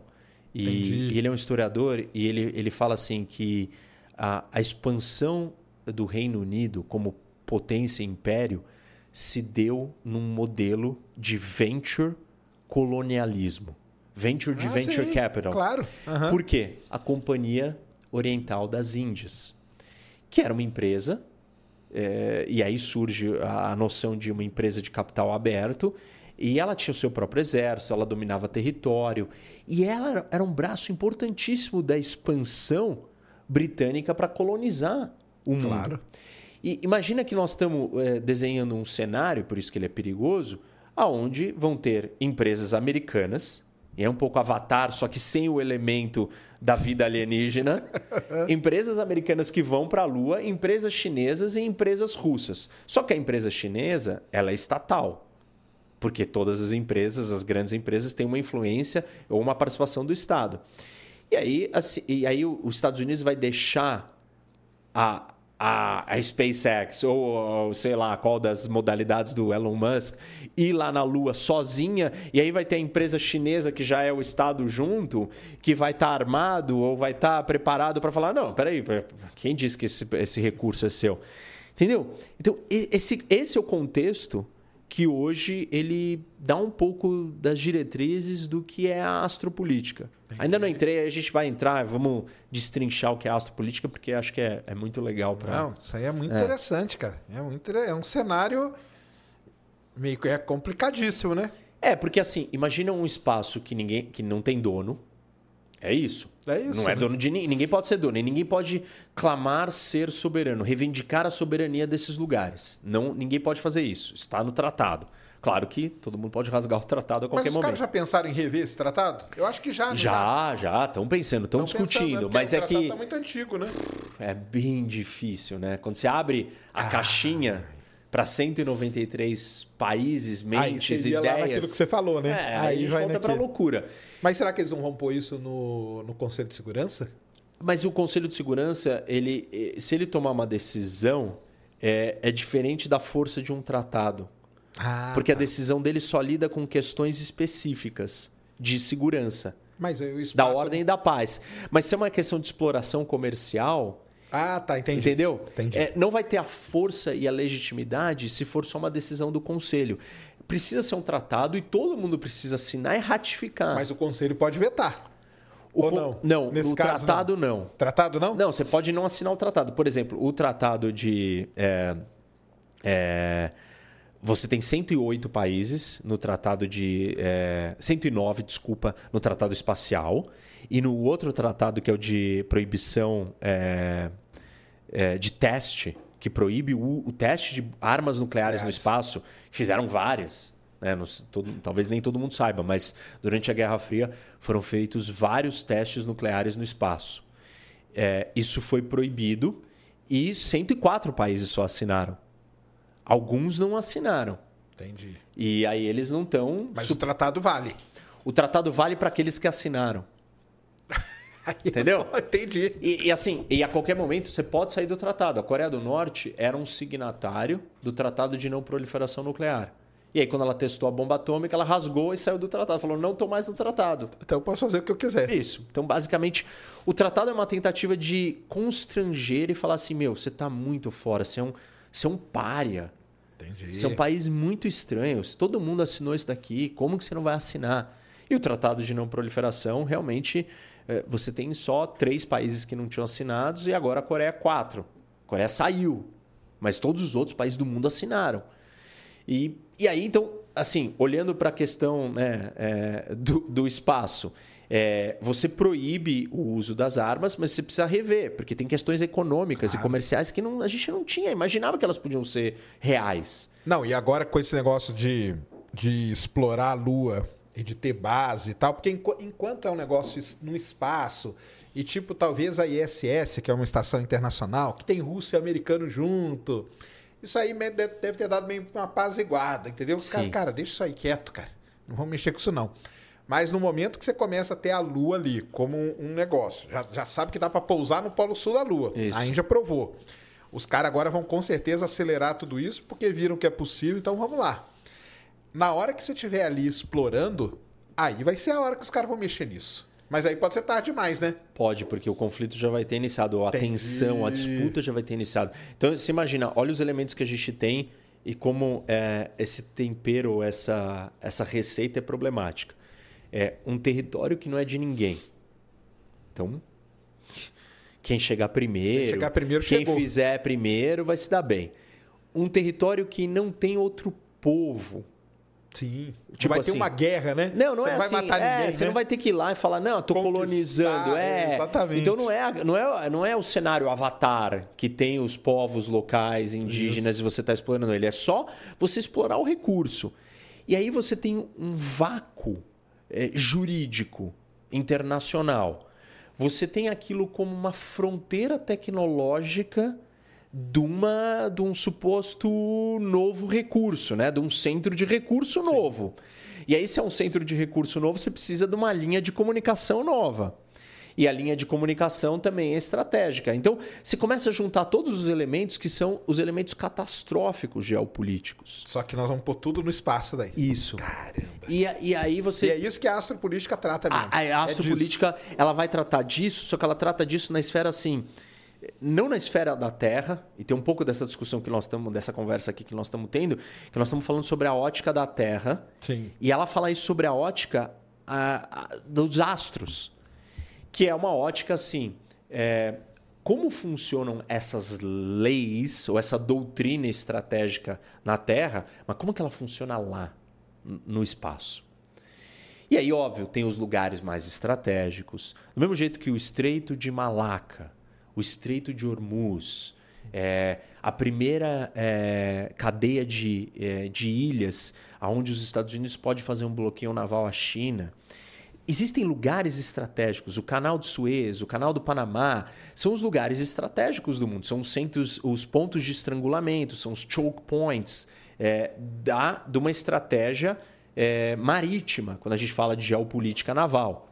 E aí, assim, né, a gente tem os pensadores geopolíticos que olharam para essas estratégias e falaram assim: para você dominar o mundo, você precisa dominar um território específico. Tem um cara que chama Mackinder, ele virou e falou assim: olha para dominar o mundo, você precisa dominar um território terrestre. Hum. E ele identificou qual é esse território. Ele falou assim: a nação que dominar esse território vai dominar o mundo. E aí ele criou uma, um, uma equação de uma teoria que diz o seguinte: é, quem domina o leste europeu domina o Heartland. Quem domina o Heartland domina o, a Ilha Mundo, que é a Eurásia. Quem domina a Ilha Mundo dominará o mundo. Caramba! É, essa é a tese dele. E é uma explicação geopolítica de domínio do mundo, de uma, é uma disputa de poder, é, olhando e colocando a ênfase na potência continental. Terra. Sim. E é um pedaço de terra específico. E aí tem um outro cara, que é o Mahan, que é um, é um, é um almirante americano, né, da Marinha Americana, que escreveu a geopolítica dos mares, dos oceanos, da água. E ele diz o seguinte: na verdade, desculpa, quem vai dominar o mundo é quem dominar os oceanos. Os Estados Unidos é, é uma potência, por exemplo, marítima. Marítimo. O Reino Unido era uma potência marítima. As pessoas pensam assim, pô, mas como que os Estados Unidos é uma potência marítima, Rock? Pô, Estados Unidos é, meu, olha o tamanho do continente, ele é continental em escala. Sim, ele é continental em escala, mas o território terrestre americano se conecta com o quê? Com nada. Ele tá, é, é o que você ele falou, está ele fica ilhado. isolado, né? Ele é uma Ele grande ilhado, né? ilha por si só, se você pensar bem. Ah, tá bom, o território terrestre é imenso, ele vai de uma costa a outra, do leste para o oeste, conecta o Atlântico ao Pacífico, o que, aliás, né, dentro da geopolítica, explica o porquê da riqueza americana, porque ele é o único país que tem acesso às duas, é, os dois oceanos lados, mais né? importantes. é, em, em proporções continentais, antes que as pessoas entrem em surto, a Colômbia também tem acesso a duas costas, mas desculpa, ela tem montanha, ela tem floresta Sim, tropical, é outra, Ah, outro entender, tamanho, claro. é. Não, é que Ele o pessoal, consegue- eu- eu é, ele sei pega no é. detalhe da coisinha assim. Não, eu ah, sei. não o cara pode, ele chega aqui pelo Oceano Pacífico e o que ele pegar, voa, ele atravessa ou vice-versa. E Isso. aí. isso a é uma- geometria da economia do mundo, até 1991, a maior rota de navegação do mundo era o Atlântico Norte. Sim. Depois de 91 passa a ser o Pacífico.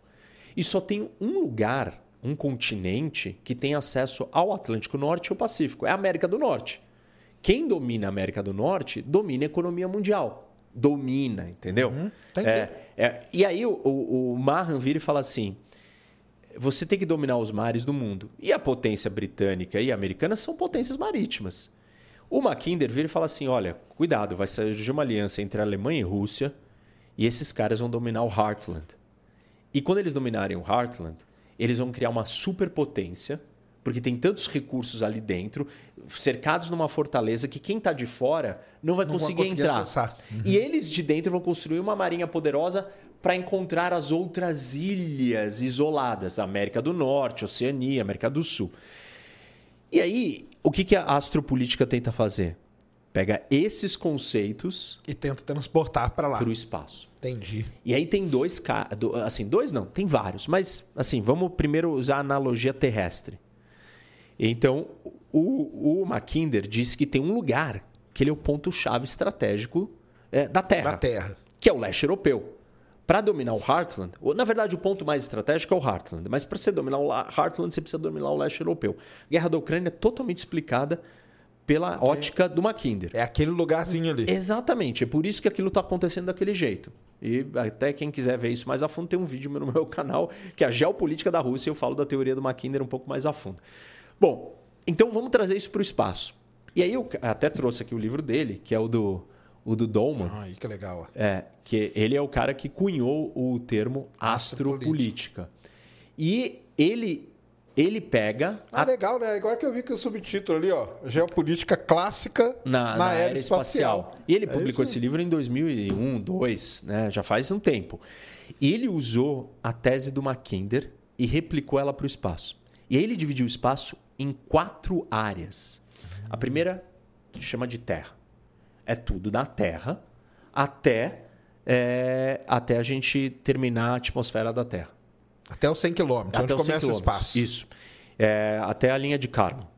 Da linha de Kármán para cima, até o final da, da, da órbita geoestacionária, nós estamos no que ele chama de espaço-terra.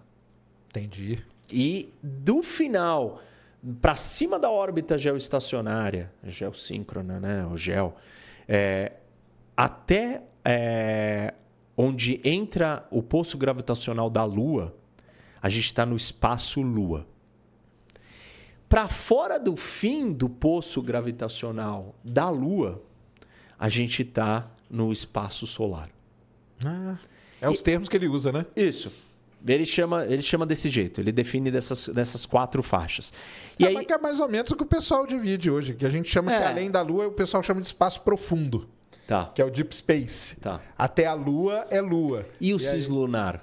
Vocês usam. O cis, o cis lunar é, é o que está ali pe- perto da Lua, né? Que é onde os Estados Unidos quer pôr a estação, né? Tá. A Gateway, né? É, o cislunar no, no jargão militar americano, no É. comando espacial americano, eles, eles falam que é assim: é do fim da, do poço gravitacional da Lua, de lá até tudo para trás. Então, dentro da teoria do, Ah, do- da, da clássica é, astropolítica, é o espaço-terra. é, não, é terra, é, espaço-terra, Espaço-terra. espaço, espaço-lua. Tudo isso seria o cis Esses três setores seriam o cislunar. E aí, o que, que ele fala? Ele fala assim: bom, tudo acontece na Terra. Então, a Terra é o ponto de partida para a gente sair daqui. Então a Terra é importante, tal. As guerras, os conflitos vão acontecer na Terra. É... Mas para você sair da Terra e chegar nos outros lugares, você precisa passar pelo espaço é, Terra. E ele diz que esse espaço Terra Ah, é. É vai o ser o leste- estratégico. é o leste europeu. Tá. Entendeu? Quem conquistar o espaço Terra vai conquistar o Heartland.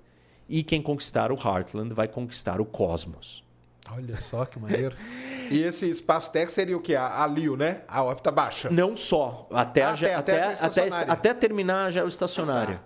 Então, é, é o começo da linha Kármán, né? É, dos 100 quilômetros até o final da geoestacionária. Esse é o espaço mais estratégico. E aí ele fala assim, olha, para você passar para ir para a Lua, você vai É, ter você que vai ter que passar, passar por por aqui. isso. Então, esse é um ponto de estrangulamento. Entendi. E aí ele faz analogia com, com os choke points Os canais que a gente com os tem pelo canais, Brasil, pelo- pelo- com os estreitos, com os lugares que você tem dificuldade de passar. É, e aí, uma vez que você controlou esse espaço, você vai poder explorar o resto do cosmos. Tem uma outra, Passou por ali e foi embora, né? É. Tá tudo seu. tem uma outra interpretação que fala assim: olha, quem controlar, e aí ela é geocêntrica, isso é muito louco, né?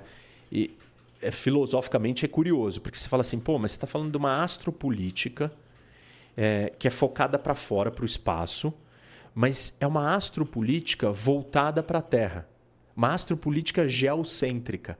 Por quê? É, com a Terra no centro, né? Vamos dizer, né? Isso. Que aí a ideia não é quem controla é, o espaço Terra, controla o Heartland, que controla o cosmos. É, ou controla o espaço solar e controla o cosmos. É, na verdade, é assim: quem controla o espaço Terra, controla o espaço em geral e vai dominar a Terra. Entendi. Então ela volta para cá, ela não, não tá visando ir lá é, para o Entendi. infinito. Saquei. É, entendeu?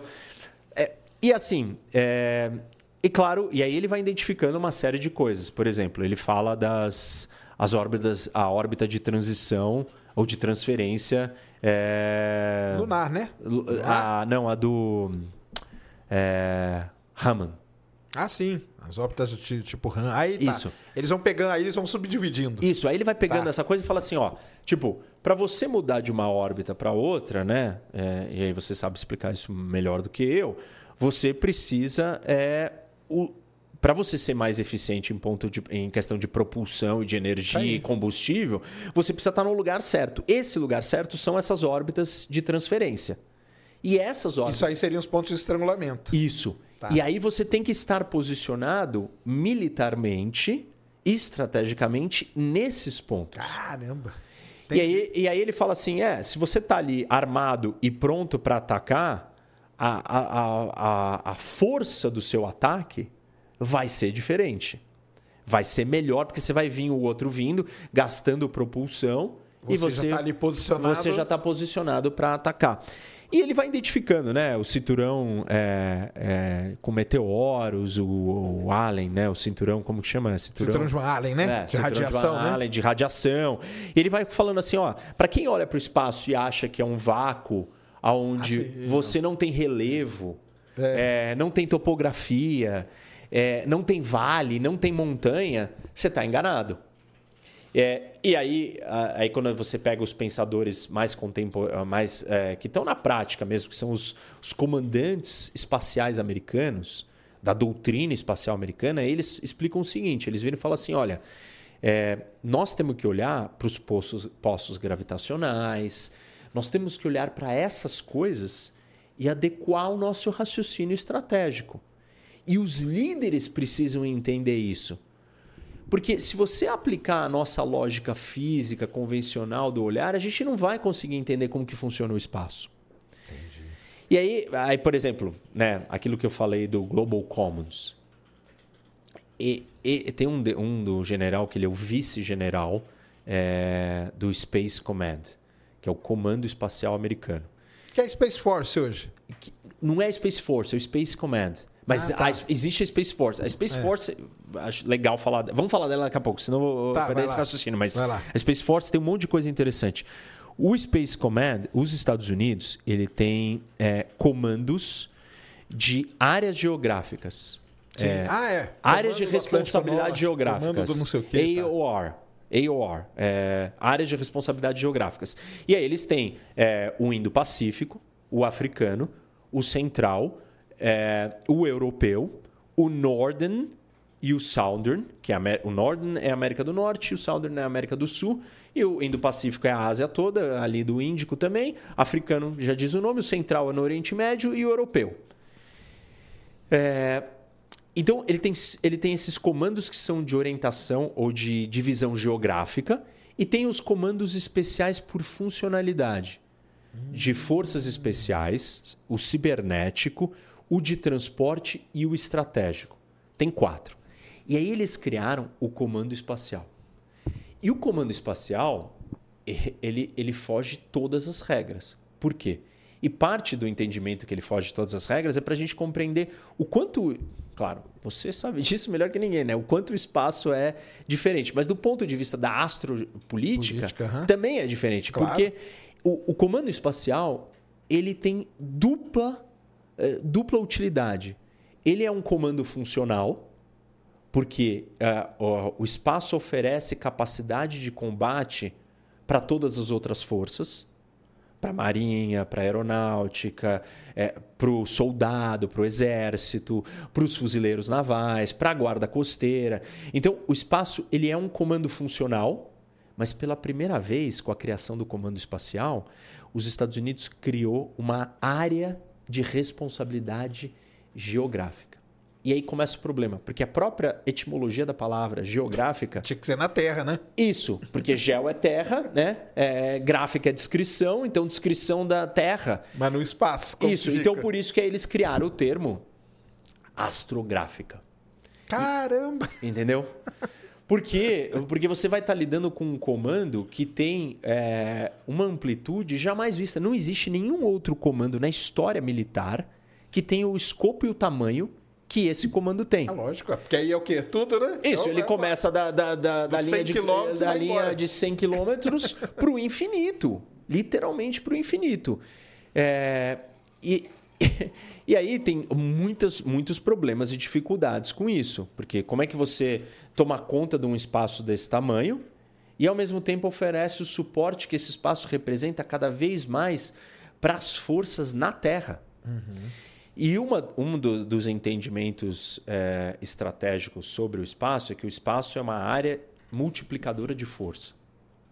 E esse é um conceito militar que diz o seguinte: eh, o espaço ele potencializa as capacidades das outras forças. Ah, sim. E o que é óbvio. É, meio óbvio, é mas- Totalmente óbvio. Você não consegue hoje um soldado americano. Ele precisa de um localizador de GPS, ele precisa de uma comunicação de satélite, ele precisa do auxílio de um drone que está sendo pilotado por um satélite que está dando as, dire- as- as diretrizes e direcionamentos. Nada mais funciona Se não tiver coisa no espaço. sem é, essa ferramenta. Então o espaço tem essa função. E aí, é, tem um ponto que, a gente, que eu- a gente perdeu lá atrás, mas que agora eu, eu vou trazer ele de volta, que amarra com essa história, que é a questão nuclear. Não existe lançamento nuclear sem o apoio logístico espacial.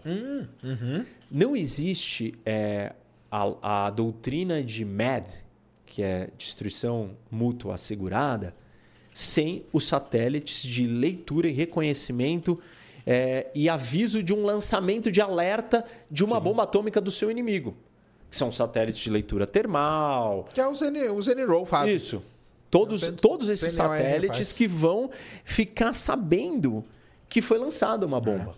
Tanto que o símbolo deles ou é uma águia, o próximo agora vai lançar uma raposa. Que eles ficam de olho nessas, nessas coisas aí. Mexeu, pro pessoal entender, mexeu qualquer coisa, aquilo lá cria uma anomalia. Qualquer que seja, térmica e tal, o cara sabe exatamente, ó, os caras estão mexendo o negócio lá. E aí, o que podem fazer, né? A gente não sabe. Mas entendi. Mas É, aí, então. então, o então espaço, ele, ele, ele domina, né? o Ele espaço, ele, ele, ele criou o, a possibilidade da guerra atômica, sem falar nos mísseis intercontinentais balísticos que entram na atmosfera, né? saem da atmosfera, E desculpa, voltam, né? e voltam. É, então, assim, é, não tem como você falar. E, e aí você me fez uma pergunta e a gente se perdeu, mas você me perguntou, agora eu lembrei. é, por que, que a gente não teve confronto espacial? E eu ia chegar nessa explicação, mas agora eu volto para ela. Aham. Porque existiu receio de que um ataque à infraestrutura espacial era uma preparação para um ataque nuclear. Entendi. Então você não poderia atacar certos satélites, porque na verdade o que você estava tentando fazer? Debilitar a minha capacidade de saber que você estava se preparando para um Isso. ataque nuclear.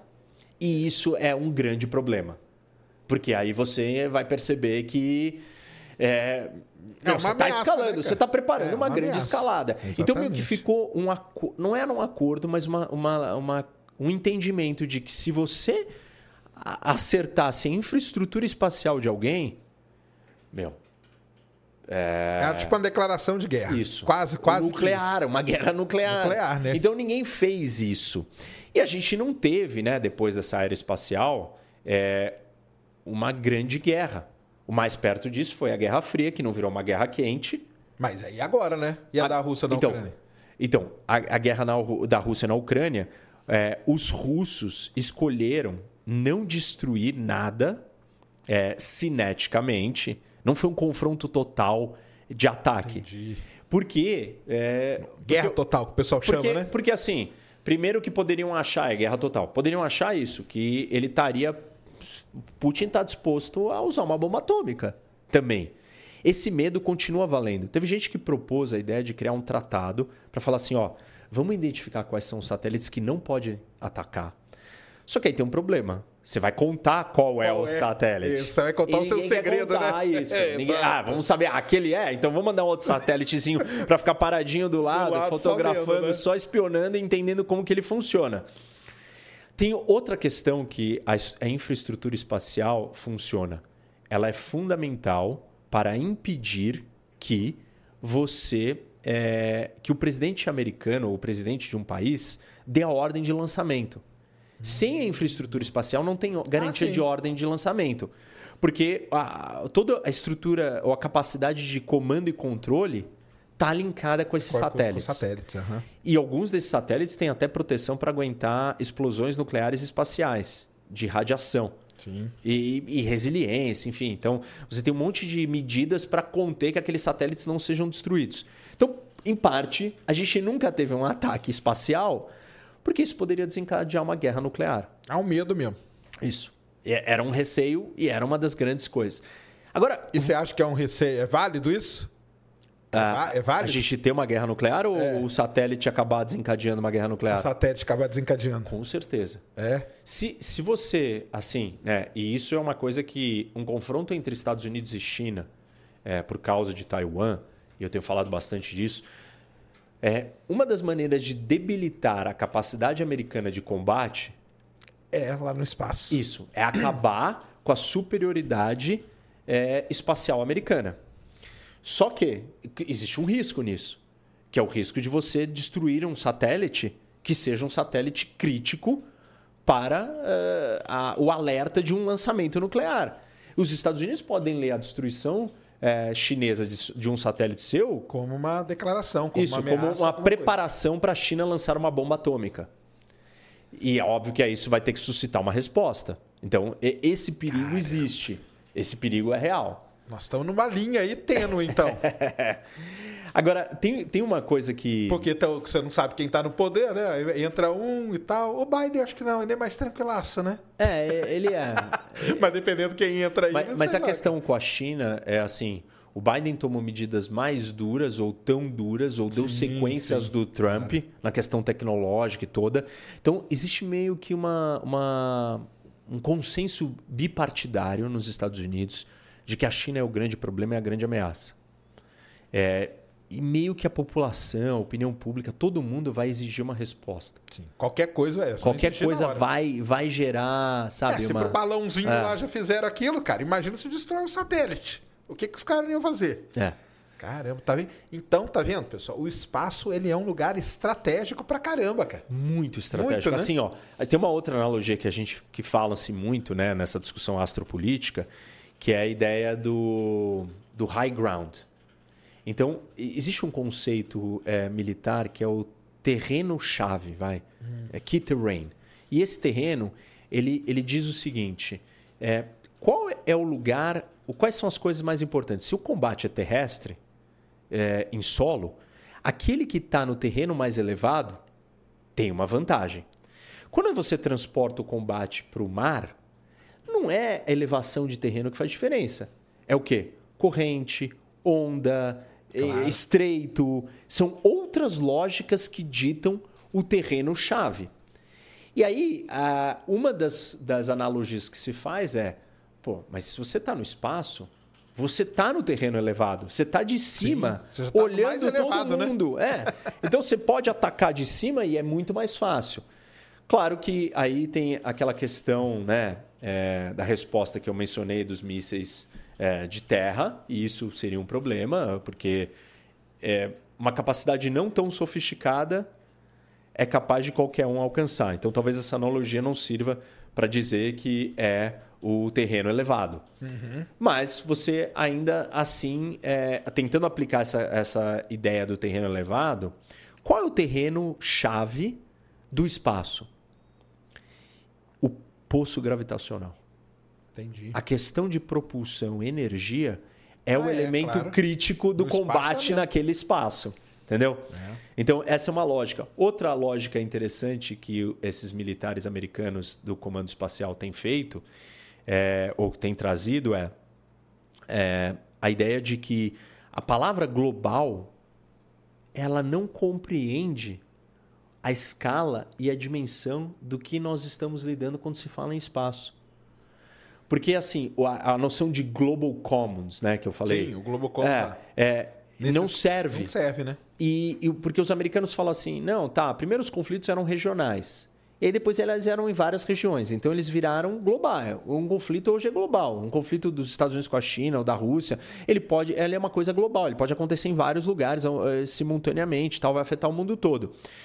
E aí eles começaram a usar a palavra supranacional hum. para ser acima das nações. E aí agora, dentro do mundo espacial, eles estão usando a palavra supraglobal. Caramba, os caras vão inventando Isso. os termos, Porque né, eles precisam falar assim, eu preciso de alguma coisa que demonstre o que é esse, esse lugar.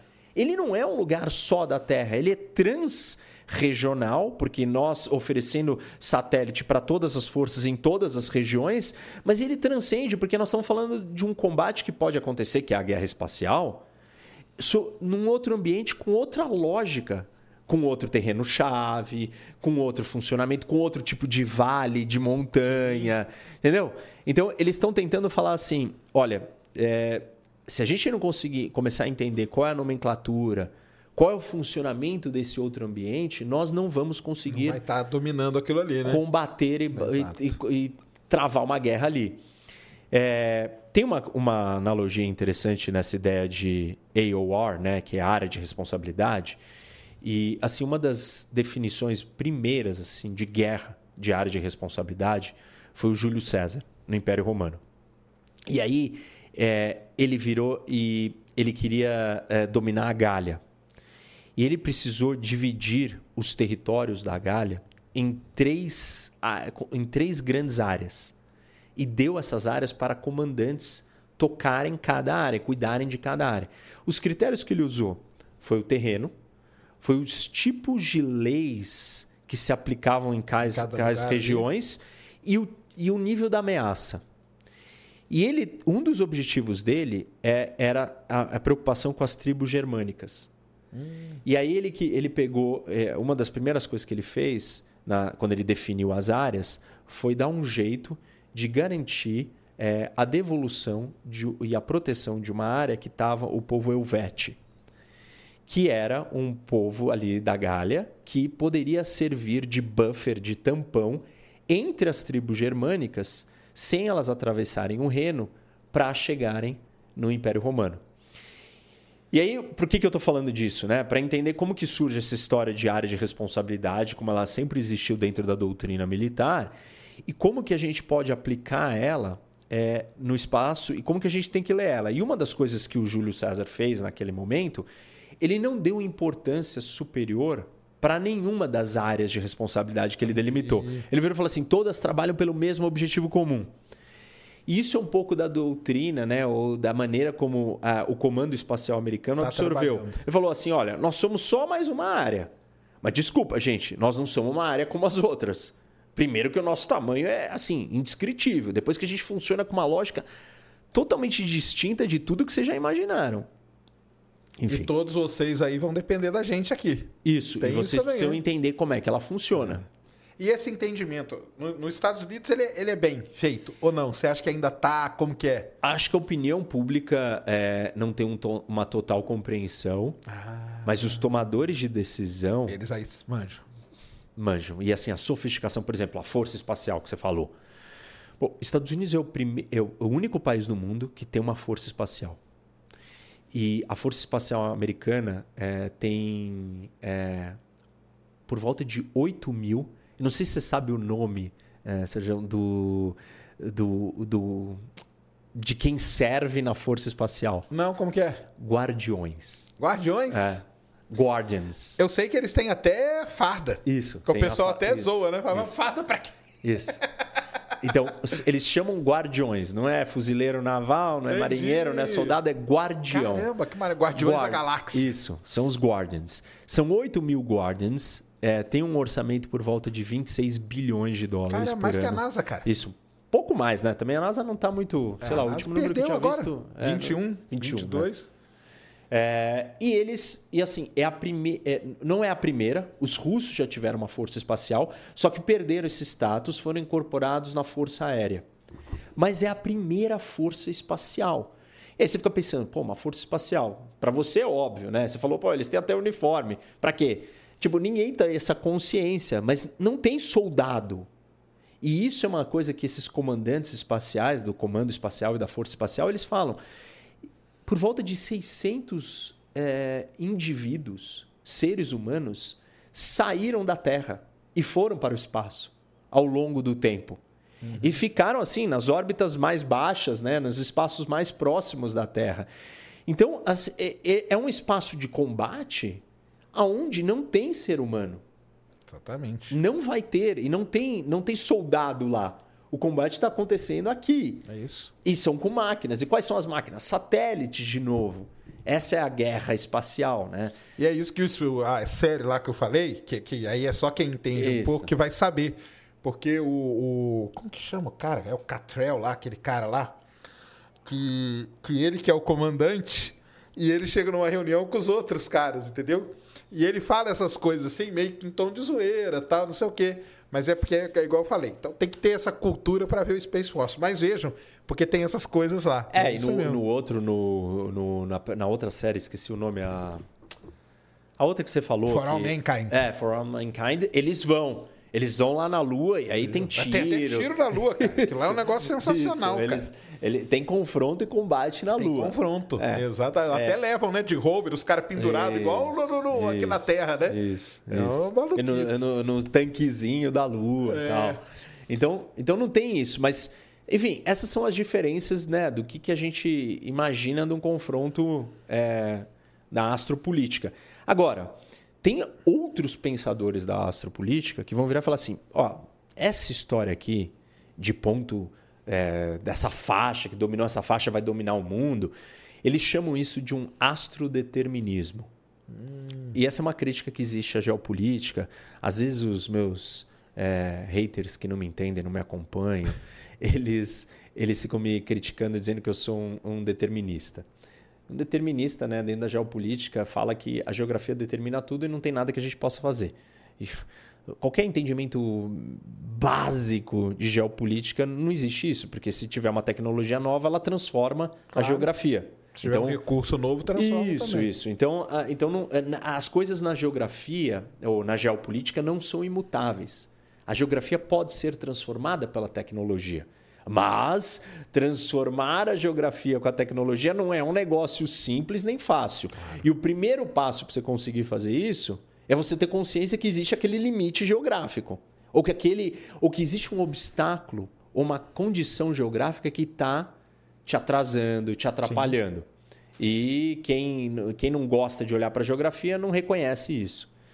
Mas enfim, e aí eles falam que tem é, que essa teoria é, do do Dolman, né, da astropolítica, uhum. ela é uma teoria astrodeterminista.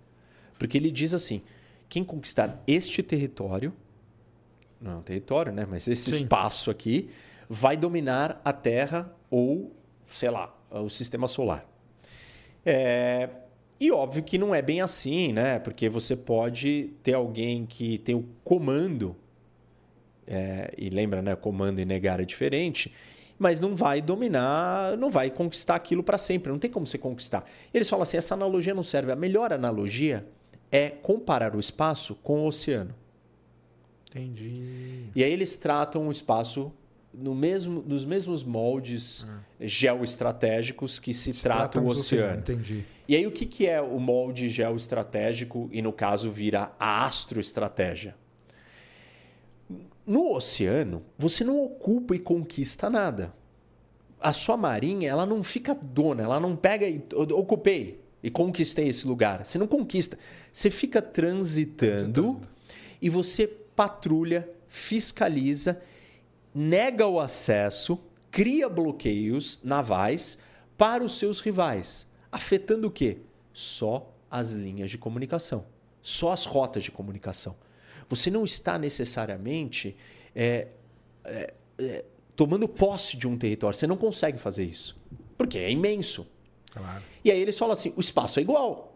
Ninguém vai tomar posse do espaço. Você vai ficar navegando no espaço com seus satélites, com as suas navezinhas, com a sua estação espacial. Vigiando, fiscalizando. Isso, criando obstáculo para o outro não passar por aqui. Fecha o, o, fecha o estreito, fecha a órbita de, de transferência, é, patrulha o cinturão X, Y, olha para o poço gravitacional, fica ali no topo do poço gravitacional. E aí eles acham então que a, a analogia marítima funciona melhor. Entendi. Então tem essas duas vertentes aí, vamos Isso, dizer. que são as duas vertentes que explicam. Esse é um dos grandes confrontos na geopolítica é entre você ser uma potência continental ou você ser uma potência marítima. Qual é mais forte e qual dominará o mundo? E essa mesma ideia foi transposta para o espaço, só que não é que existem as duas coisas no espaço. É basicamente que você tenta usar as duas Sim. analogias. E dentro dessa ideia espacial aí tem uma, uma complicação ainda maior é, do uso da analogia marítima. Que tem um terceiro cara na, na geopolítica, que é o Spickman, que ele vira e fala assim: olha, desculpa, não é, é o continente, o coração do mundo terrestre que é importante, e nem os oceanos. O que é importante são as costas, os hum. litorais. E aí tem uma galera na astropolítica que vira e que fala assim. pega esse conceito também. Isso, e fala assim: na verdade, o espaço, ele só é. Fronteira. Isso, ele só é uma costa litorânea da Terra. Uhum. E se você pensar assim, 100 quilômetros de altitude, pô, 100 quilômetros não é nada. Quanto que você navega num oceano? Então é como se você tivesse um navio parado aqui do lado da costa. Uhum. O confronto e o choque é, astropolítico nessa realidade é diferente. Porque você não precisa ter uma marinha. Você pode ficar lançando os seus mísseis, naquele exemplo que eu dei da negação de área, uhum. Area Denial, direto na contramarinha. Que talvez explique muito bem a ideia do ASAT, do, das armas antissatélites. Claro. Então, é, assim, todos essas. É, ah, qual que é a que realmente descreve o, o mundo astropolítico? As três. As três dão exemplos muito precisos do que é essa realidade, entendeu? Entendi. Enfim. Perfeitamente. Sei lá. Muito eu legal. Tentei trazer aí a, a nossa. Não, é legal a, demais isso, cara. É, é, um negócio que o pessoal não pensa, né? E é. Pra, pra, até para o pessoal aqui ver como é, né? É uma área muito. É tão importante que os Estados Unidos têm um comando espacial e uma força espacial hoje, né? E, e assim, tem umas coisas muito curiosas acontecendo. Austrália, Reino Unido, é, Japão, França. Assim, são dezenas de países. Coreia do Sul criaram comandos espaciais. Todos. É, assim, to, até a OTAN reconheceu que é, o ambiente espacial é uma área de operações e confronto militar. Entendi. E está preparando um desenho de a criação de uma doutrina da OTAN para o espaço, os... para lidar com uma ah. possível guerra espacial e com o exercício do poder espacial. Ok. Demais isso aí, viu? Demais mesmo. Vamos, antes da gente continuar falando de outras coisas, ô Cris, vamos falar aqui pro pessoal. Galera, hoje, para quem não sabe, aliás, já encontrei com o Rock aqui na frente do, do estúdio, eu tava até tirando foto. É... Hoje está tendo a Super Lua. Coloca aí o link do meu, do meu aluno. Eu tenho um aluno de pós-graduação, que é o Fabiano, Fabiano Fetter. Ele mora lá no Rio Grande do Sul. Coloca aí a live dele primeiro, só pra galera dar uma olhada. Vou colocar aqui, galera, para vocês, ó. Ó, tá aí, ó. Aí, Fabiano, ele não vai, não deve me ouvir, mas de qualquer modo, Fabiano Fetter, pode pôr a tela toda aí. Fabiano, ele tá lá no Rio Grande do Sul. Ele mora lá no Rio Grande do Sul. Ele tá com o telescópio dele, olha lá que legal, ó. O telescópio demais. dele tá lá. E a, o negócio aí, ó. E a lua aí, ó.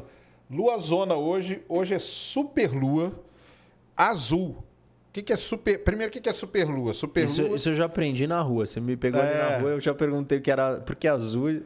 a su superlua é a lua cheia perto do perigeu, que é o ponto que ela está mais perto da Terra. E azul, que o pessoal chama, é porque é a segunda lua cheia do mês. Então, esse mês de agosto, hoje é dia 30, né? Por um pouquinho, sim, agosto teve duas luas cheias. Isso não acontece sempre. E, e ainda ser super lua, como a gente diz, menos ainda. Então tá aí, ó, que maneiro, ó. Fabiano Fetter, lá direto do Rio Grande do Sul, mostrando pra gente.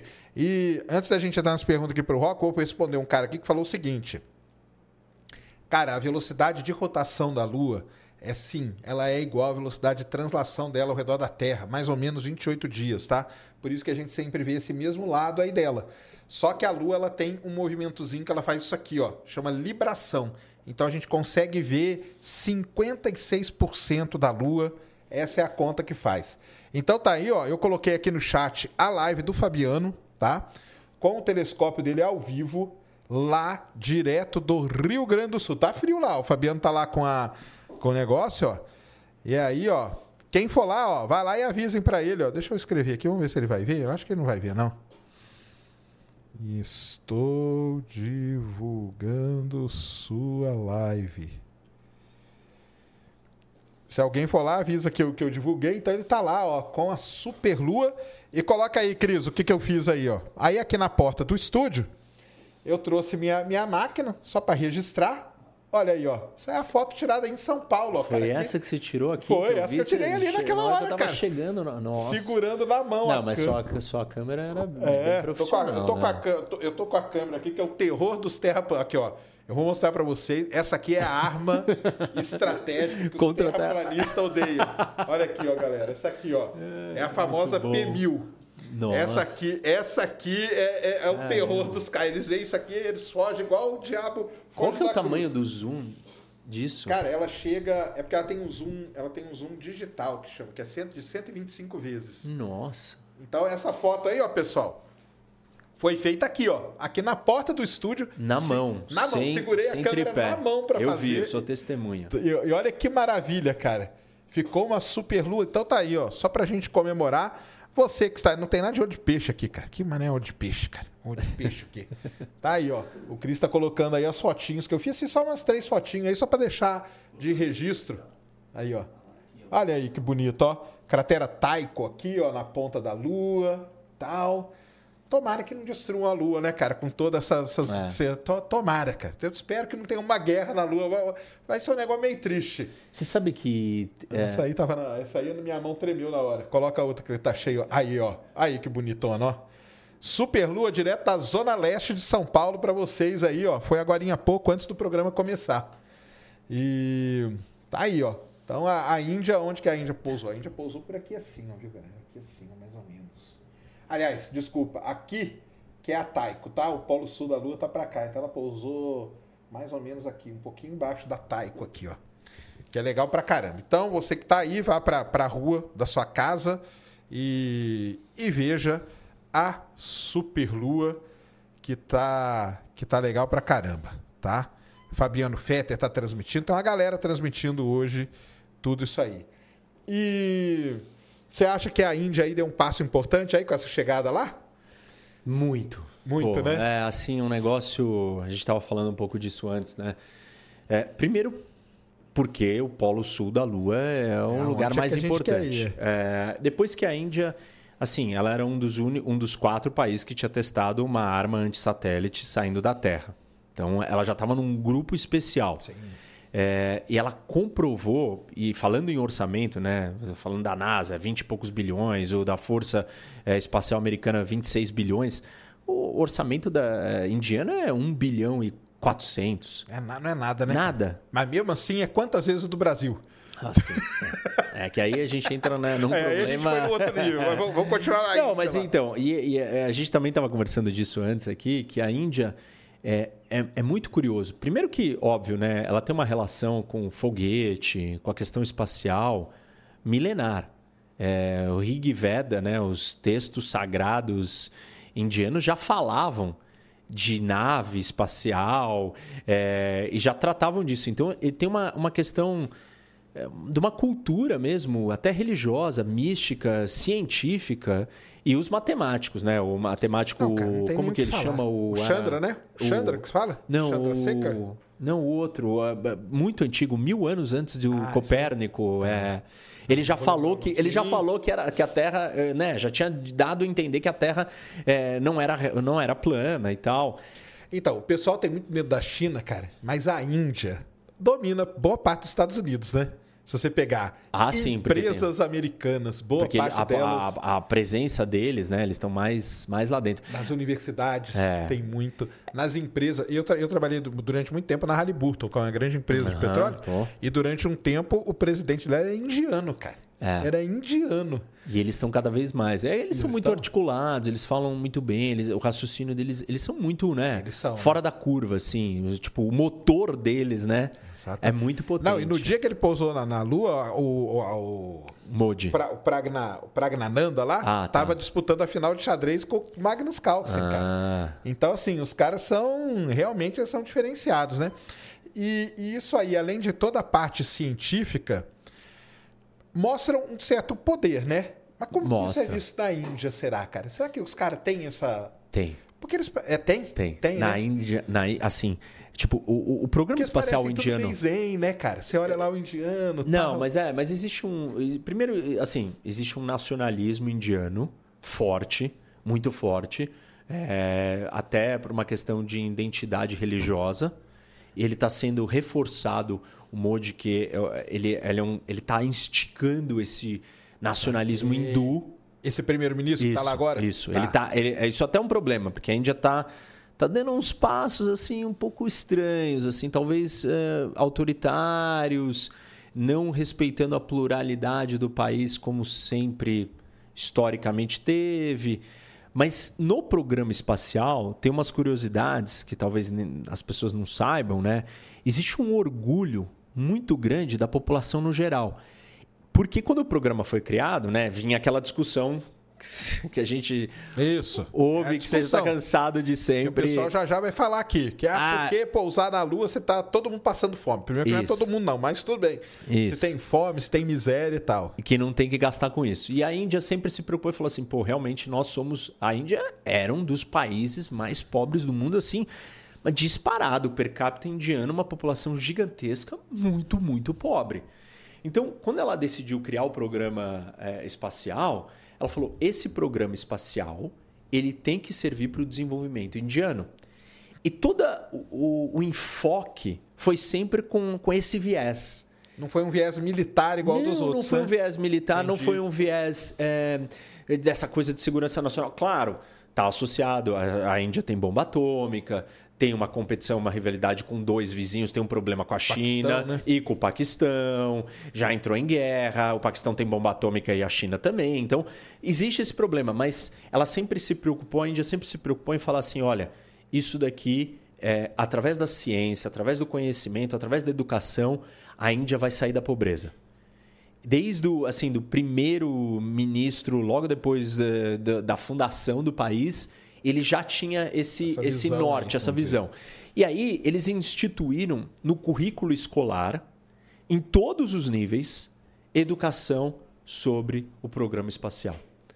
Então, o indiano ele olha e ele sabe que aquilo está fazendo efeito e está fazendo efeito. A gente Sim, mesmo comentou aqui, é. você, você, levantou uns é, pontos. Para o pessoal, né? De, eles têm o programa, o satélite de sensoriamento remoto é deles mesmo.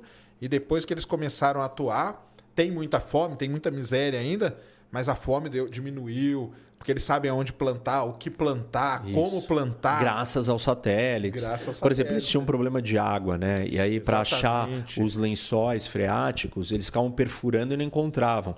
A taxa de acerto era 45% depois é, do lançamento de alguns programas espaciais, algumas capacidades espaciais, isso subiu para 90 e poucos por cento. Então, não gastava tanto dinheiro numa coisa tão fundamental quanto água potável. Isso mesmo. Sei lá, tem uma série de coisas que eles fizeram e é um programa de extremo sucesso. A, a Índia surpreendeu o mundo com, é, com esse pouso. É, ainda mais porque a Rússia falhou. Isso. E falam que, assim, no, nos bastidores dizem, cara, que a falha da Rússia, ela. Porque assim, a programação é que ela ia pousar antes que a, que a Isso, Índia. isso, era antes. É. Só que eles estavam com medo de não conseguir. Uhum. E aí dizem que para garantir que eles iam pousar antes mesmo, o, eles ligaram o motor por ah. mais tempo do que tinha que estar tá ligado. Nossa. E aí a nave se perdeu e se espatifou. Então, é, é um negócio que tá. Eu assino uns, uns canais aí russos ah, aí, é? dos caras de lá, que isso é um negócio lá que está correndo lá, que cabe... já deve ter rolado umas cabeças. Mas estão falando que talvez rolem cabeças do alto escalão lá da, da Roscosmos, porque, cara, a gente já ia chegar. E, e o, o indiano, é que eu brinco, eu falo assim, o indiano tá vazio, cara, mandamos, vai chegar. Mas o russo não, ele, ele pegou aquilo como se fosse Sim, uma corrida é, mesmo. É. Nós temos que chegar, perder para a Índia, tipo, ia ser uma, uma humilhação, uma coisa assim. E acabou que eles se ferraram, né? Se ferraram. E assim, dá para dizer o seguinte: a Índia ela sai da segunda divisão é, e ela entra na primeira divisão das potências espaciais. Sim. Porque ela em 2019 se... ela tentou pousar, não conseguiu. Isso. E agora. Mas aí, aí conseguiu agora. É, ela fez um, te... um outro antes, né? Antes desse, eu acho. Não teve um no meio, entre 19 e agora? Não, eu acho Lua, que... não. não. Não? Eu achei que ela tinha feito. Ela tinha feito um. Depois de 19, ela tinha tentado mais uma vez, alguns meses atrás, e não tinha dado certo. Eu não sei, não me lembro. Alguma coisa assim, mas. Não, ela foi a Chandrayaan 1, que foi em 2018, 2016, 17. Aí a 2, que foi em 2019, é, que não deu certo, e a 3 agora. O Wolverine, quatro, quatro anos atrás, né? É, isso, é, 3, quatro 19, anos atrás, é, isso aí. Tá. É, então, eles entram na primeira divisão. Testaram uma arma é, anti-satélite da Terra. Só quatro países fizeram isso. Mostraram essa capacidade. A Índia é um deles. Bom, é, pousou na Lua, no lugar que ninguém nunca pousou.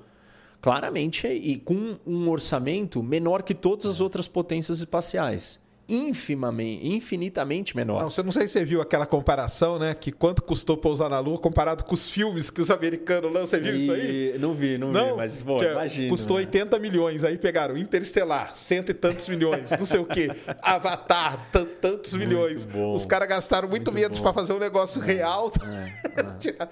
e nesse lance da provocação, não sei se você viu no dia do pouso, a primeira mensagenzinha que eles soltaram logo de manhã era assim, ó Muitos países têm a lua na bandeira.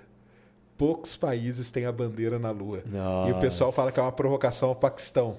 Ah, com entendeu? certeza. Que eles estavam é. dando uma cutucada nos caras, entendeu? Nossa, com certeza. Então, só que ficou uma frase bonita pra caramba, embora é. tenha esse, esse contexto, é, tem né? Um, é, tem uma questão de orgulho, né? E pra China e pra Índia, como os países em desenvolvimento, os programas espaciais são quase que uma emancipação da era colonial. É uma soberania, né? Isso, é, é uma coisa assim, tipo, é um mundo pós-colonial, onde os tecno-nacionalistas viram e falam assim: nós temos as mesmas capacidades, o mesmo status que, os, que as grandes potências. Nós somos autônomos e independentes e conseguimos fazer as mesmas coisas. Então tem esse elemento também, né? É, uma, é, é simbólico e é uma demonstração de força, de poder. Com certeza. E tá lá. Tá fazendo coisas legais pra caramba. Hoje, aliás, soltei vídeo lá no Space Today sobre o primeiro, primeiro espectro, galera, feito no solo lunar no Polo Sul. Negócio sensacional. E o roverzinho lá, tem toda, tá tudo bonito, é tudo lindo, mas o roverzinho tá atrás da água. Ele tá atrás do hidrogênio. Hum. Para ver se encontra. Ele não encontrou ainda, ele encontrou enxofre na Lua, que era um negócio que ninguém sabia Nossa. se tinha ou não. Encontrou enxofre. Pô, mas se ele encontrar água, vai ser a confirmação. Então, e aí, e aí, como que fica aquela história que você estava falando? Ele encontrou água. E aí, a água é deles? Toda a água vai dar briga. Vai dar briga. Será que isso, cara? Pô, agora eu dou uma viajada aqui. Será que isso aí pode ser o início de uma, de uma treta aí? Olha, é, dentro da perspectiva que a gente olha a astropolítica Isso, como uma é ferramenta, falando. como uma ferramenta para dominar a Terra, é, uma briga ali, ela pode respingar para virar uma briga aqui, né? aqui. E, e Quem que é aliado da Índia nessa história toda aí? Estados Unidos, Estados é, né? Unidos. É, É, né? É, é. Porque assim, a China e a Rússia tá tão mordida assim, né? Eu nem sabia do jeito como ela tá, nem estava acompanhando esse Tá, nível. mas tá assim. é, se a Rússia tá tão mordida assim e a China é um rival da Índia e tem toda uma disputa, é, tem uma estratégia chinesa que chama colar de pérolas, é, e que de cercar a Índia por mar em pontos estratégicos no Oceano Índico. E a resposta da Índia está sendo a criação do colar de diamantes, que é cercar a costa e os países em volta da Da China. China. Caramba. É. E aí, como que você me explica, cara, que todos eles fazem parte dos BRICS? aí é um problema geopolítico foda. Bom, não é? mas aí, aí é que a minha leitura é que os BRICS não servem para nada. Não serve pra nada. Não, não servirão para nada Entendi. e não serão nada. Mas Porque até algum- hoje não mas foram nada. Não foi nada. no mínimo, não existe? Não aconteceu nada. Nada? Na- nada existiu porque os BRICS fizeram acontecer. Entendi. E a gente tem que olhar para a história, né? Como que ele surgiu. Mas os caras estavam reunidos a semana Não, passada. eles aí. se reúnem, mas assim, tipo, imagina que o que eu estava explicando da ONU. Quanto mais Entendi. gente, quanto mais gente, pior Agora é. um Agora país, eles colocaram mais, eles só fizeram isso ficar mais inútil. A ideia de que ah, eles vão ser uma força para contrapor, contrapor o quê? Quem? Onde que eles vão se contrapor, entendeu? Eles raramente vão concordar com alguma coisa. É, os interesses da Rússia é que o preço do petróleo fique alto, porque ela é vendedora de petróleo. O interesse da China é que o preço do petróleo fique baixo, porque ela é compradora de petróleo. O Brasil na, na mesma linha, a Índia na outra linha. Assim, aí cada assunto que a gente pegar, você vai, vai cada um deles vai se vai ficar contra o outro. Que união que tem. Não tem nada então, né? Não tem união e não tem como ter. São países muito grandes, muito diferentes, é, com muito interesses. Isso serve muito mais ao que tem mais força lá dentro, porque ele é menos afetado. No caso é a China. Isso. Tá. Então isso serve muito mais a China falar assim, olha, olha aqui, eu estou num grupo de amizade com esses países e eu estou desenvolvendo uma história com eles, e, e- mas no fundo ela tem o maior poder de barganha sobre todos. E ela tem o maior poder militar. Então todo mundo fala, ah, não, é um, é grupo de iguais. Nada. É um grupo de, de se submeter, no fundo, à China. Entendi. Cara, é, é verdade. É mesmo, né? Mas o Brasil tem ali nas relações, né? Como que é o Não, Brasil tem, nessa é. história toda? Tem, porque o, o Brasil, ele, ele, ele, ele é assim, né? Ele é um país pacífico, pacifista, é, neutro, é, que tenta sempre estar de bem todo com mundo, todo né? mundo. Claro que os nossos líderes, é, quando trazem as suas ideologias para dentro da nossa política externa, isso vira um problema. Porque a política externa não defende os interesses brasileiros e defende os interesses da ideologia do presidente ou do grupo que está no poder. E ideologia é diferente do interesse do Brasil. Para o Brasil defender os seus interesses, ele tem que colocar a ideologia de lado. A história que você falou, ah, e o Brasil no espaço? Alcântara, por exemplo. São 20 anos de negociação para não se avançar. Enquanto a gente tinha um lugar extremamente estratégico, é, do ponto de vista de espaço, portos, né? É, Sim. porque está próximo do Equador, para lançamento para a órbita gel, geoestacionária que a gente falou também aqui. Poucos lugares, um Não. dos melhores lugares do mundo é na Guiana Francesa. É. E, no, e, no- e o Brasil, naquela época, lá na época, aliás, fez 20 anos, até semana passada, né? Do acidente, né? Da explosão. Isso. Foi semana passada. Na época lá, o Brasil, ele estava no auge. Porque se o VLS desse certo, o VLS é o que a gente tem hoje. Isso. Que é um Electron da vida que tem 18 metros. O VLS tinha 20. era o início de lançar pequenos satélites. O Brasil poderia estar tá no. Só que aí deu o um acidente, não fez mais nada, parou, parou tudo e aí acabou, né, cara? Então, a gente demorou 20 anos nessa negociação por causa de ideologia, porque olha que loucura. Quando o governo do FHC tentou fazer o acordo para os americanos, o PT, e particularmente o Mercadante, foi ferozmente contra e fizeram uma obstrução, uma, uma, impediram aquilo de acontecer. Quando o Lula foi, vai para o poder, ou a Dilma, e aí o PT está no poder, aí o PT quer fazer. quer fazer. E aí, óbvio, não avança, porque é um milhão de coisas, né? O Brasil, as, coisas, as pessoas não pensam no interesse nacional. Aí demorou 20 anos, e em 19 assinou, e só em 22 que o Congresso vai lá e aprova. E aí agora parece né, que vai acontecer. Tivemos Tivemos é, um lançamento agora com a, com a Coreia do né? Sul, é, que é uma empresa privada, o que é uma novidade, a gente usar o nosso é, espaço porto para uma empresa privada. Estamos na crista do que está acontecendo, são as empresas privadas que estão dominando os lançamentos. Agora, assim, precisa de um monte de coisa, precisa de reformas, precisa fazer é. aquilo virar realmente um lugar estratégico. E até para explicar para o pessoal, que eu vi os comentários aqui falando que o acordo é vender o Brasil para os Estados Unidos, cara. Não é. O acordo de salvaguardas é só o seguinte, cara. Isso, fala você porque... Vou lançar um foguete. Não, é... Qualquer foguete do mundo, cara, 80% das peças são americanas. O acordo de salvaguarda só diz o seguinte: na hora que eu colocar um foguete em Alcântara, ninguém vai lá desmontar o foguete e copiar as peças. O acordo só diz isso. Ele não diz mais nada. Não é que os Estados Unidos vai dominar o território, não é que os Estados Unidos vai trazer a Space Force, não é que os Estados Unidos vai colocar os, o exército ali, você não vai poder entrar. Não tem nada disso, pessoal. É simplesmente, por exemplo. Salvaguardas. A, salvaguardas. A Nova Zelândia assina esse acordo. Por isso que a, a, a Rocket Lab, que é uma empresa americana, lança seu foguete na Nova Zelândia porque lá eles têm um acordo de salvaguarda dizendo que quando o foguete chegar lá, não vai ser copiado. É só isso, cara. E aí a é gente volta para o que eu falei antes. Todos os assuntos espaciais são assuntos de segurança nacional. Sim. Nenhum país vai deixar o outro acessar a sua tecnologia. Não Exatamente. tem como. Então, assim, é, é, tipo, é uma coisa atrasada, retrógrada, bocó, tipo, que faz a gente sempre estar tá atrás e não, e não tirar vantagem. Nós temos uma vantagem geopolítica que tem um impacto astropolítico.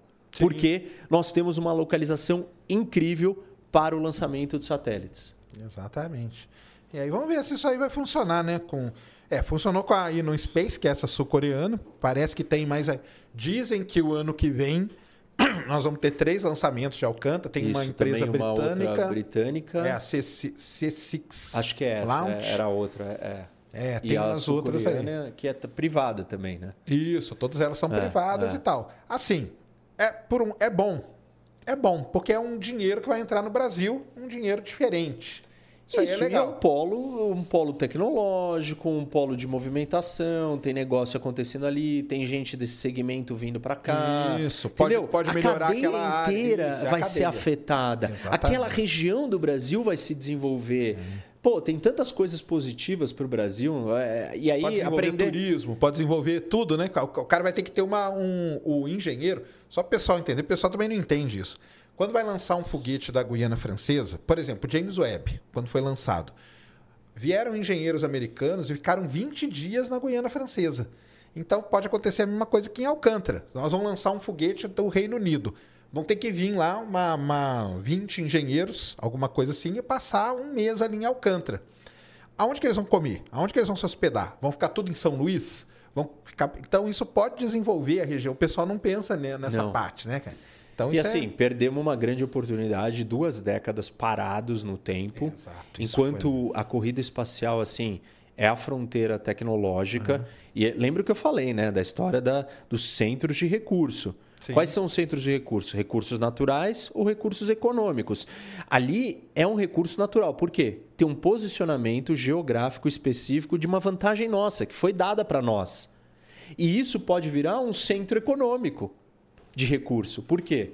Porque dali vão se desenvolver tecnologias, indústrias, um polo, um hub de claro. trocas de, de conhecimento e para o próprio Brasil, para a Força Aérea, enfim, para o Exército Brasileiro, para os militares, para a nossa segurança nacional. A gente está inserido num negócio, é, a gente começa de uma forma secundária que seja, estamos inseridos num mundo que é a fronteira da tecnologia. Claro.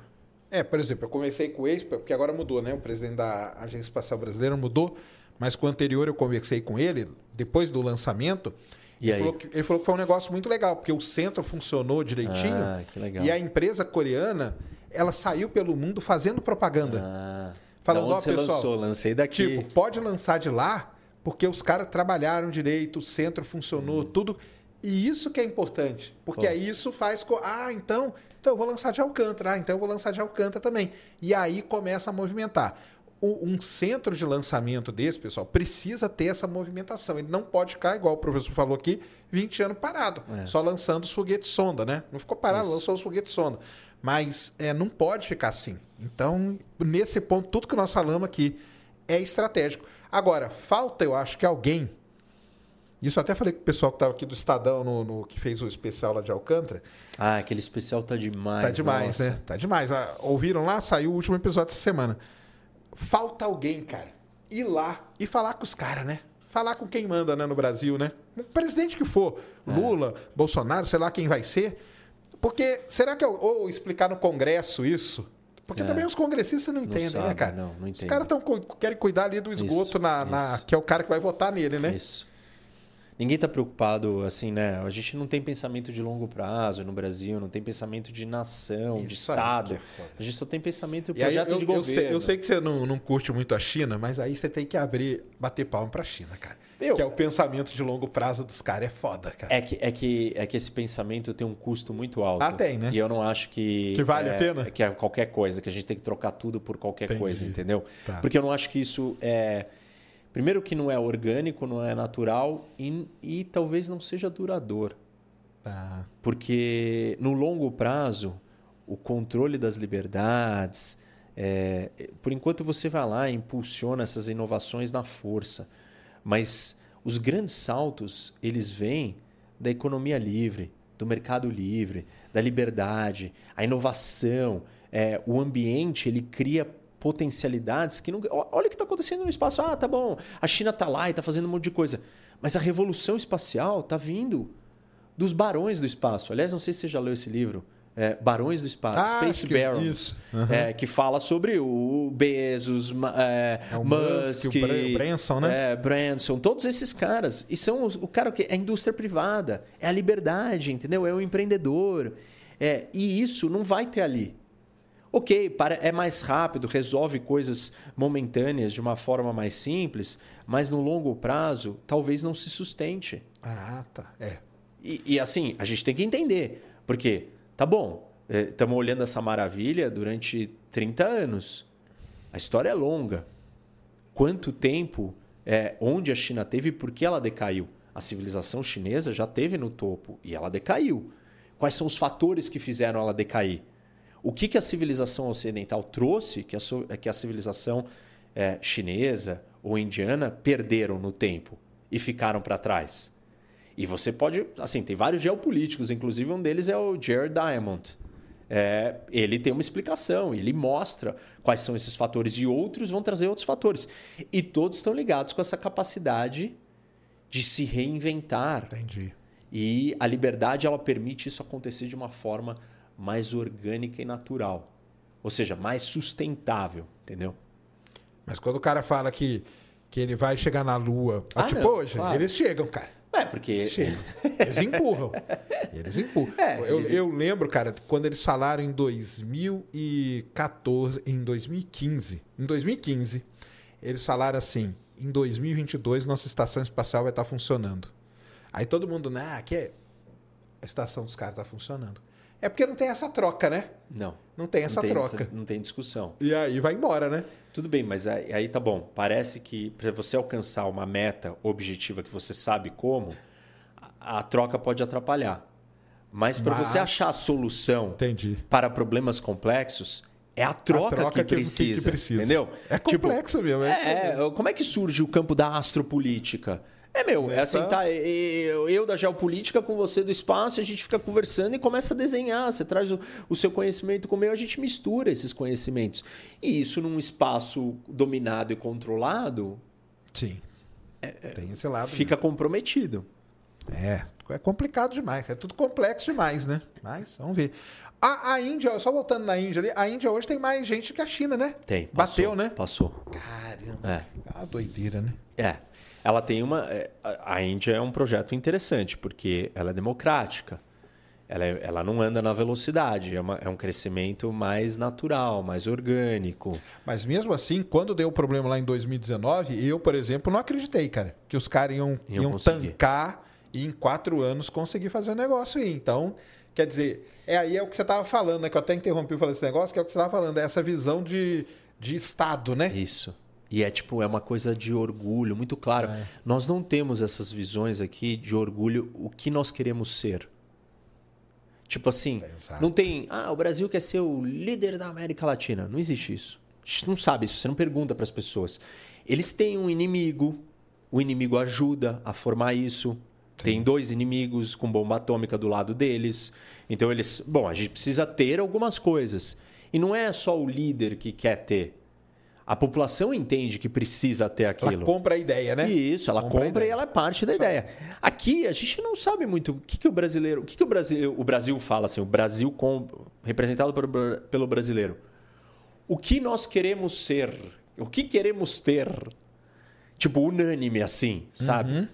Não tem isso, porque não tem esse sentimento de de união, de unidade, de identidade nacional. Eu falo bastante disso também que é uma das minhas observações, uma das minhas análises, por que que o Brasil tem tanto problema. Falta identidade nacional. Falta a gente se sentir brasileiro. A gente não sabe o que é ser brasileiro. É. É, uma- é um conceito abstrato, é, muito solto, muito é, rudimentar, muito ligado a coisas muito fúteis e bobas. A seleção jogar. É nessa hora eu sou brasileiro. Ah, é. Pô, mas aí então a gente não vai conseguir. E aí perde e fez o quê, né? Tem pergunta lá Chora. na plataforma, Cris? Coloca aí pra nós. Trivelato. Boa noite. Professor, você pode falar um pouco sobre as crises demográficas? O próprio censo do Brasil veio com um número bem abaixo do esperado. Rússia e China parecem estar em situação complexa também. O senhor acompanha os textos do I. Fuxian? Ixi, é assim que fala? Nem sei como que fala. É, não, não, não sei, não sei quem ele está falando, não sei se é exatamente a mesma pessoa. Mas a questão demográfica, quem que escreveu isso? O Trivelato. É, a questão demográfica ela é muito importante. Ele é um dos elementos da geopolítica, porque você não tem desenvolvimento sem pessoas. E uma das discussões né, né, ambientais é: ah, tem gente demais no mundo. Mas talvez não. Tenha gente de menos. É, porque uma população, por exemplo, o Japão tem esse problema. A população está envelhecendo e a taxa, as taxas de fertilidade são baixíssimas. O que, que vai acontecer? Vai acabar um dia a população do Japão. E quem que consome? É, quem que está disposto a lutar, é, lutar numa guerra? Sim. Quem que, quem que trabalha? É a população jovem. Então, a questão demográfica ela é um impulso é, econômico, militar, político, geopolítico e estratégico. E a China cresceu e se deu muito bem porque ela teve um dos perfis demográficos mais positivos durante esse período. Assim, é, no número de, de idosos e crianças ser muito baixo em relação ao tamanho da população ativa que trabalha. Entendi. Economicamente ativo, né? Isso. Então, as proporções das coisas levaram a China a dar um, um grande salto. Só que a China vai ter um problema gigantesco daqui para frente. Porque ela tem um perfil demográfico muito ruim e, um- e uma dificuldade de alterar esse perfil demográfico. É, porque ela criou a política do filho único. E vai ser difícil de você. É difícil de você inverter isso, porque culturalmente já se criou uma distorção né? E conforme a, a questão demográfica ela está associada com renda. Conforme o país fica com a renda maior, menos filhos se tem. Então, se a China está ficando mais rica e mais desenvolvida, ela vai ter uma tendência a ter menos filhos. E então a situação demográfica vai, uns anos vai, vai um piorar. E aí ela não tem um sistema é, de aposentadoria, de seguridade social para dar uma, uma, uma, é, uma tela de proteção para essa infinidade de pessoas. Que daqui a pouco vão estar aposentadas. Isso. Entendi. E aí elas vão depender de uma única pessoa para sustentá-las ou ajudá-las, que é um filho único. Então, assim, Isso pode dar um desbalanceamento gigante na economia, gigantesco, né? Gigantesco. Na verdade, assim, alguns do, uh, dos, da, desses indícios já estão aparecendo. E a China tem um perfil, a Índia tem um perfil muito positivo. O Brasil realmente o resultado veio pior, é, mas a gente tinha um perfil equilibrado, mas ele veio pior. Isso vai afetar. É aí, o pessoal não está querendo ter filho, né, cara? Sabe como que é a dureza. É fácil, é, não. Porque é, é caro difícil. É o mundo está complicado. É. É, você... Muita gente pensa, cara, não vou colocar um filho. Eu, eu tenho dois, né? Mas parei aí também, eu acho. Mas... É, é, é, uma, é uma decisão é, séria e complicada e, tipo assim, é, nós temos que lidar com questões ligadas a isso, que é a aposentadoria, questões de saúde, com a população envelhecendo, a questão econômica, a mão de obra, a força de trabalho, tem, tem muitos temas que são impactados pela demografia. Demografia uhum. é fundamental. Beleza. Põe a próxima aí, Cris. Dani Rock. Professor Rock Serjão, enquanto mais espetacular. Opa, não estou assistindo ao vivo, mas gostaria de saber a opinião do Rock sobre as falas do Medvedev. Sempre falando sobre ataques russos em países da OTAN, ameaças e outras e queria mandar um beijo para a minha amada Bruna. Muita admiração pelos dois. o que, que o Medvedev tem falado aí? Ah, ele tem uma posição mais ultra nacionalista, ah, é? ainda mais, mais dura que o Putin. Caramba! Então, esse é um dos problemas que o, o Putin tem lidado, né? Quando você entra numa guerra. E ele, ele o Medvedev tá, é o que lá? Ele, é ele tá num cargo menos importante, assim. Entendi. Ele tem um papel ali menos, menos do que ele já teve. Mas. Mas ele fala pra caramba. Fala. E ele representa uma linha de pensamento, ou ele talvez é a voz mais conhecida dessa linha de pensamento, que são esses caras mais linha duras. E mais dura que o Putin. Muito mais. Porque o que acontece? Quando você entra numa guerra, você precisa promover aqueles que lidam com guerra.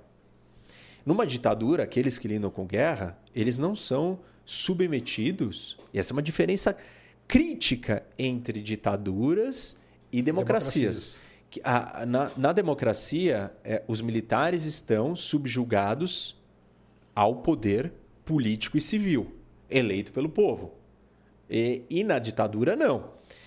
Então, o que, que você faz? Você dá poder para um militar da ditadura, porque você está em guerra. E é isso que o Putin fez.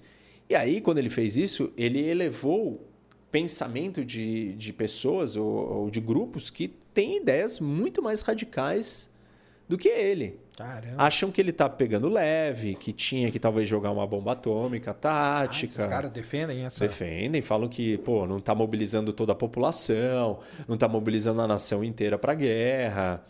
Eles têm uma posição muito maior. O Prigozhin era um desses caras, que era crítico à guerra e falava: ó. Oh, não tem os recursos, não tem munição, não tem soldado, não está sendo feito direito. E... Ele não queria guerra, Prigozhin. Então, ele queria. Ele, ele primeiro. Só que ele queria um negócio que já fosse detonando. Isso. Pá, mais forte. Vez. Uma bomba mesmo. É, bomba me dá mais munição, me dá mais ah, equipamento, tá. me dá mais soldado, mobiliza a população, faz os, o, é, convoca o serviço militar obrigatório para todo mundo. Vamos. Temos que vencer a guerra. Como é assim? Você entrou numa guerra para ficar desse jeito? Então tem muitos críticos que estão nessa linha, nessa posição. E isso está sendo parte do problema do Putin, porque ele abriu espaço para esses caras e aí ele não está seguindo a mesma linha e aí eles começam a ficar críticos dele. E a guerra não vai bem. E aí eles começam a armar golpes contra ele. Entendi. Que é o caso cair. Mas aí morre também, né? Morre que que também. foi lá foi um atentado? Ah, foi. Foi? Foi. assim, as, as teorias da conspiração é, e aí tem, tem, até notícias já saindo, né? É, dizem que, que não, que o Prigogine está vivo tal. Ah, é? É. Que ele foi no outro avião e não foi naquele. Uhum. E tudo bem. Assim, eu, eu, eu fiz uma live logo que aconteceu e falei o seguinte: Tá bom, mesmo que seja isso. Vamos supor que tenha acontecido isso, era o Prigogine se safou e tal. Mas se ele tivesse vivo, já tinha aparecido, não? Não, aí é para ele viver em paz, sei Entendi. lá, longe, sei lá. Ah, essa é uma saquei. tese. A, a, outra tese, que ela é mais absurda ainda, é que ele vai voltar com um monte de gente para derrubar o Putin. o Putin. Caramba. Aí, aí é muito, porque ele perdeu, o grupo Wagner foi enfraquecido, ele perdeu o seu espaço, entendeu? Tá num outro, assim, tipo numa, numa outra categoria. É, a resistência, a força que o grupo Wagner significava, não é mais a mesma. Entendi. Ponto. E não é mais a mesma por toda a confusão, pelo motim, é, pelo desmantelamento, pelo enfraquecimento, pela briga. E a perda da liderança do Prigogine, vivo, morto, escondido ou, ou não, não, não vai, vai ter mais a mesma força para ele fazer o que ele quer. Derrubar o Putin. Caramba, e a Rússia ela sempre foi famosa por ter né, toda um, um, uma liderança, um negócio, né? Entrar nas guerras para valer, né? E detonar os caras na Segunda Guerra, né? É. Importante e tudo. E aí, o que, que, que foi? O Putin deu uma. Ele não, ele não quis estancar acabar de uma vez? Não, porque assim, esse é um outro problema também das ditaduras. Quando você está numa ditadura, você ninguém te contraria.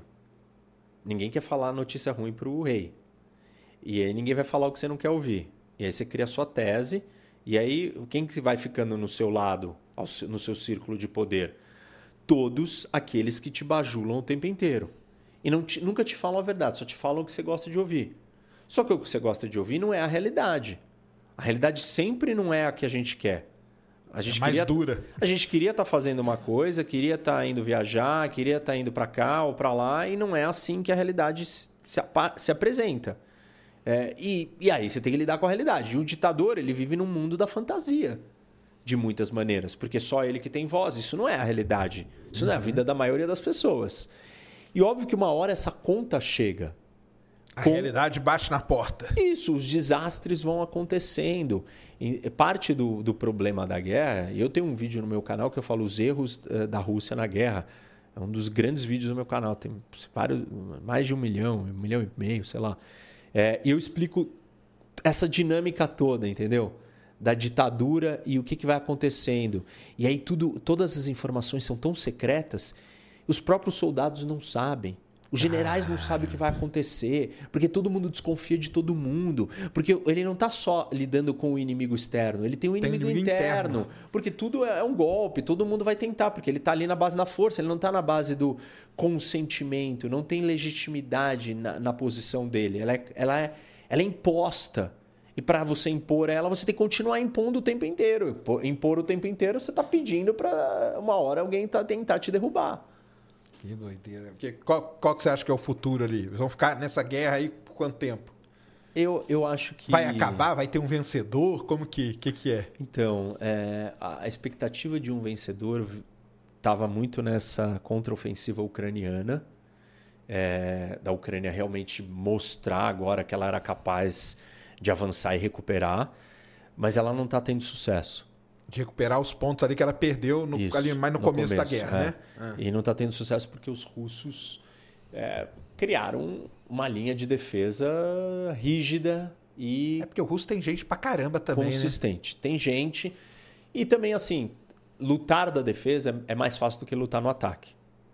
E os russos estão há um bom tempo construindo essas linhas de defesa e a, o tipo de avanço que a Ucrânia está tentando fazer é muito difícil de você romper sem superioridade aérea. Hum. O que os ucranianos não têm neste pedaço do território. E vai levar muito tempo para ter. Então, tá difícil. O, o que mais parece, o que mais indica é o que a gente chama de um stalemate, que é um impasse. Que ela ficar congelado, o conflito ficar congelado onde ele está. Mas tem vários fatores que podem mudar isso. A eleição nos Estados Unidos pode alterar essa equação por completo. Um, um presidente eh, republicano americano, o Trump, basicamente, ou quase com certeza, ele não vai querer continuar ajudando a Ucrânia. E se ele fizer isso, hum, ele, ele vai recursos, entregar a Ucrânia de mão beijada para a, para a Rússia. O que está mantendo a Ucrânia ali é, é, é os Estados Unidos precisa de armamento, de equipamento, de míssil, precisa de tudo que o Ocidente está dando. Precisa de dinheiro, precisa do pagamento do Starlink para o Elon Musk, que o governo americano está pagando para que eles tenham conexão por satélite. Não tem nenhuma operação, nem de comunicação entre os militares e nem de ataques coordenados que não use, use o Starlink.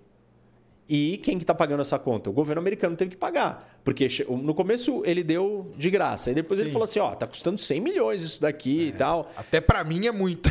É, aí, aí. E assim, aí ele também começou a ficar preocupado, né? Porque ele tem as posições dele, é, políticas, Sim, claro. aí ele também está entrando numa história, numa guerra. Eu, assim, as pessoas não têm noção, mas o Elon Musk, em termos de satélite, ele é a maior potência do mundo.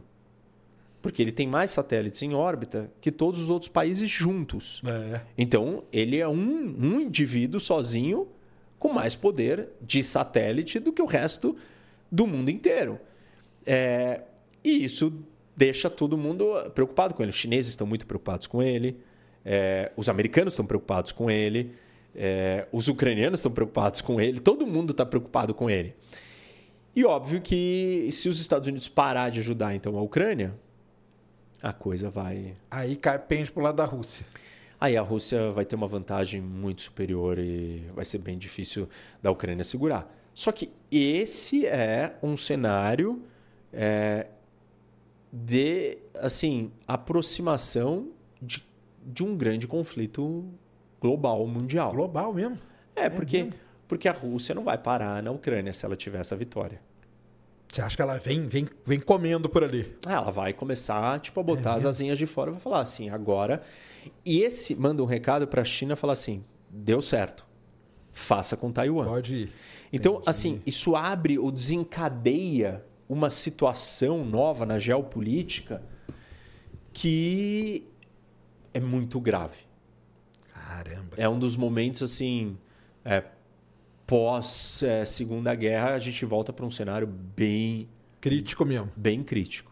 Caramba.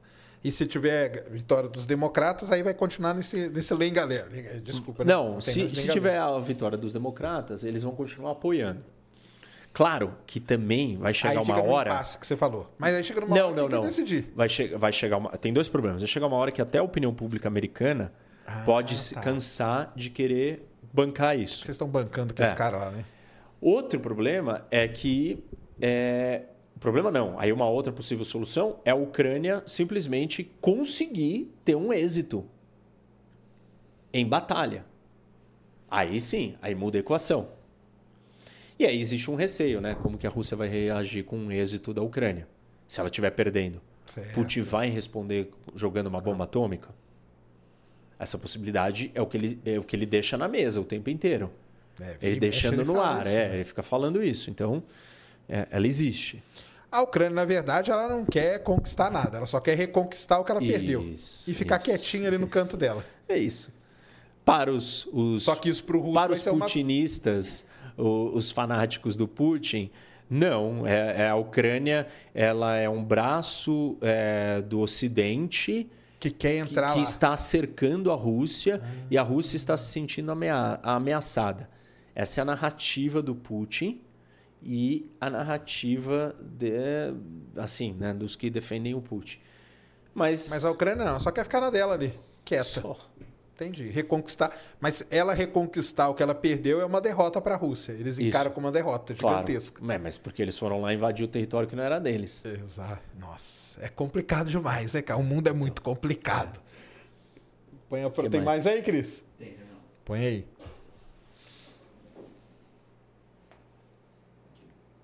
Usuário. Então, cara, você tem que ir lá e colocar o seu nome, tá? Para ficar bonitinho. Salve, Rock Sérgio. Rock é com H, tá? Mas é, tudo bem. Mas tá sobre a exposição dos BRICS, os seis novos convidados. Acho é. que falei, né? Ah, mas a África do Sul já não era dos BRICS? Era. Era, né? É, é Irã, Argentina, Egito, Emirados Árabes e Etiópia. E Arábia Saudita. E Arábia, né? É. Ah, é Arábia. É, Saudi ah, Saudi Arabia. ali, que, ele, que é, Você escreveu metade em inglês, metade em português, é. cara. Eu sou meio é. tapado. Sendo que boa parte deles é considerado país como país autoritário. E o Brasil? Então, é, eu falei um pouco disso, né? Que eu acho que o, os BRICS, é, assim, não tem utilidade prática nenhuma. Só para explicar pro pessoal, os BRICS existem, pessoal. Isso. Só que ele não tem coisa prática. Não... Ah, tá, mas existe. Ele Lógico não, que existe, não, né? Não faz nada. Não, ele existe, ele é uma reunião. É uma reunião, tem um banco e supostamente tenta emprestar dinheiro, não emprestou tanto assim. É, e o problema agora é que você trouxe vários dos países mais autoritários do mundo para dentro. Então está se tornando um grupo de países párias, é, fora da curva, assim, tipo, muito problemáticos. E o que, que o Brasil quer fazer com esse grupo, com esses países? Por que, que, que, que o Brasil ganha em estar tá ali? Entendeu? É, o grupo está mudando de cara. Quando eram só os quatro ou cinco, mesmo assim, é, você tinha duas grandes ditaduras, né? a Rússia e a China. E tinha esse problema que você falou, né? Uma que é uma coisa, outra que é outra. outra mas, é, é mas ainda tinha alguma, alguma explicação do tipo, olha, tá bom, são uh, os emergentes maiores do mundo. Ah, tá. Entendeu? Entendi. Que essa era a lógica. Agora, quando você inclui todos esses outros que estão entrando, ele perdeu esse caráter de ou essa característica de emergente importante, grande, são os maiores países e tal e virou uma, simplesmente um clube de ditaduras. E isso é, é ruim para o Brasil. Não tem por que o Brasil se associar tá ou se né? aproximar, estar tá grudado com isso. É, uma das propostas deles é tirar é não usar o dólar né? e comercializar numa moeda própria. É, eu vi isso aí. É. Que é, você acha que isso aí tem? Tem não, Não, né? acho que isso não, não vai, não vai para frente. A moeda pode até eu existir. Também nem falo mais nisso, falo ainda? Não, às vezes falo, mas a moeda não pode, pode até existir, mas ela não vai, não vai ser adotada por todo mundo. É, não vai substituir o dólar. Isso não vai acontecer. Não vai ser uma moeda de múltiplos países que vai substituir a moeda do dólar. Seria uma moeda só para fazer negócio entre eles, né? Isso. Né? Tá. É, e também não acho que todos eles vão querer fazer um negócio assim. Por exemplo, é, em, a história da, da Rússia, né? As sanções econômicas contra a Rússia tiraram o acesso da Rússia ao mercado do dólar. Primeiro que as reservas russas foram congeladas, uhum. uma coisa. Outra coisa é que ela não tem conexão com o sistema bancário de pagamento lá Isso, mundial, né? O SWIFT, que Isso. tem os bancos é, que trocam e usam dólares. Então, supostamente, ela não tem mais acesso ao dólar. Mas ela não consegue viver sem o dólar. Porque várias das coisas que ela precisa comprar e que existem sanções contra ela só vão ser compradas em dólar. Não é porque ela está comprando dos Estados Unidos, porque outro não quer receber claro. na moeda russa. A Rússia está sendo sancionada, a Rússia está em guerra. Eu não quero receber moeda russa. Porque Vou trocar moeda, onde, né? É, vai desvalorizar, tipo assim, ninguém vai é, me aceitar. Então não uhum. serve. Então, Rússia, me pague em dólar que eu burlo as sanções e te vendo os componentes eletrônicos para você fazer os mísseis teleguiados, etc. E aí a Rússia precisa de dólar. Só que ela tem que comprar esse dólar no mercado negro. Isso. E aí o que ela vai fazer? Ela vai nesse mercado paralelo, ilegal, e para vender, eu vou cobrar mais. O que está acontecendo com a moeda russa? Está desvalorizando, despencando. A economia russa, russa está indo muito mal. Nas últimas semanas, começou a, num, num, num cenário péssimo. Caramba. E parte da, da, da questão econômica está vindo da desvalorização da moeda. Entendi. E isso está acontecendo porque ela depende do dólar. Então, não é simples esses países se juntarem e falar assim, não vou usar dólar. É, tá bom, vai ser um, um, um, basket, né? uma cesta de moedas. Vai ser, qual? Vamos botar o peso argentino? tipo, quase já não existe mais. Quem vai querer receber em peso argentino? Entendeu? Então, assim, isso não vai dar certo, porque você vai querer o, o, o dinheiro da Etiópia. Não, não vai. É. É, é, fugiu o nome. Até outro dia eu vi isso, mas. É... Super desvalorizado também. Isso, que está em guerra, né? E assim por diante, o Egito, é, o Irã, que é um país é, assim com vários problemas no mundo, milhões de sanções, porque tem um programa nuclear. Você juntou todos os países mais problemáticos, problemáticos e falou assim: não, tá, né, agora vamos, vamos trocar na nossa moeda comum que nós inventamos. Assim, desculpa, pode fazer algumas trocas, mas os próprios países vão falar assim: é, é melhor eu guardar uns dólares aqui. Vamos guardar né? uns dólarzinhos aí, né? Porque assim, eu não estou querendo peso. Acho que é dólar, etíope ou. É, não sei, Entendi, esqueci. tem um nome Depois a assim. gente. Que Vou, vou olhar. É, É, mas tá aí. Então é isso aí, ó. Então, expansão aí. E estavam todos lá, né? Reunidos agora, né? Eu vi. Estavam. Estavam. E aí teve uma parte interessante da que a gente estava falando da Índia, que ele estava justamente lá, né? O primeiro-ministro. Estava na ele reunião. tava lá, tava lá. Então, isso. e aí a coisa aconteceu ao mesmo tempo. É. Isso é um belo de um sinal de status e poder para a Índia nesse momento. Ó, eu tô aqui no novo grupo que nós estamos criando, é, tudo junto. Um interlocutor. Boa noite. Queria saber se os países devem ou não se planejar para a possibilidade da criação da AGI em menos. O que é AGI? Ah, a AGI é o negócio lá, né? É a singularidade, né? Que é a previsão dos três empresas de IA e vários pesquisadores independentes. Além disso, Ah, qual, o peso, General é, Artificial Intelligence. É. é isso? qual o peso dessa corrida da IA para a atenção de Taiwan? Como que vê, como que está a inteligência Os artificial? devem ou não planejar para a possibilidade da criação em menos de 10 anos. É, Eu acho que menos de 10 anos não cria, não. Cara, já te falei, cara. Que eu, menos de 10 não, mas eu acho que em 10 pode ser possível, eu, sabe? É?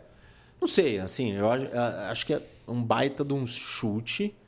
É, eu gosto de, uma, de um raciocínio que, que me faz bastante sentido, que é não estão dormindo, comendo, treinando, lendo.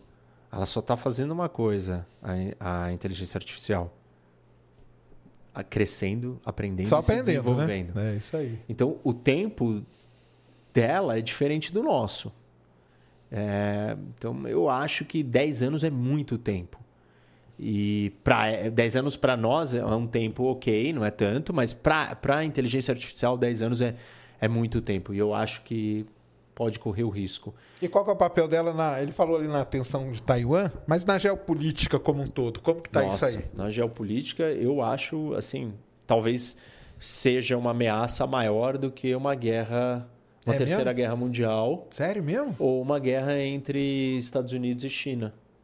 De repente, o nosso inimigo, e ninguém está olhando, e ninguém está vendo isso, mas de repente o problema e a guerra vai ser causada pela inteligência artificial. E eu não estou falando só daqueles cenários de é, Skynet, né? Ela Sim. dominar o robô e ter robôs para como um exército.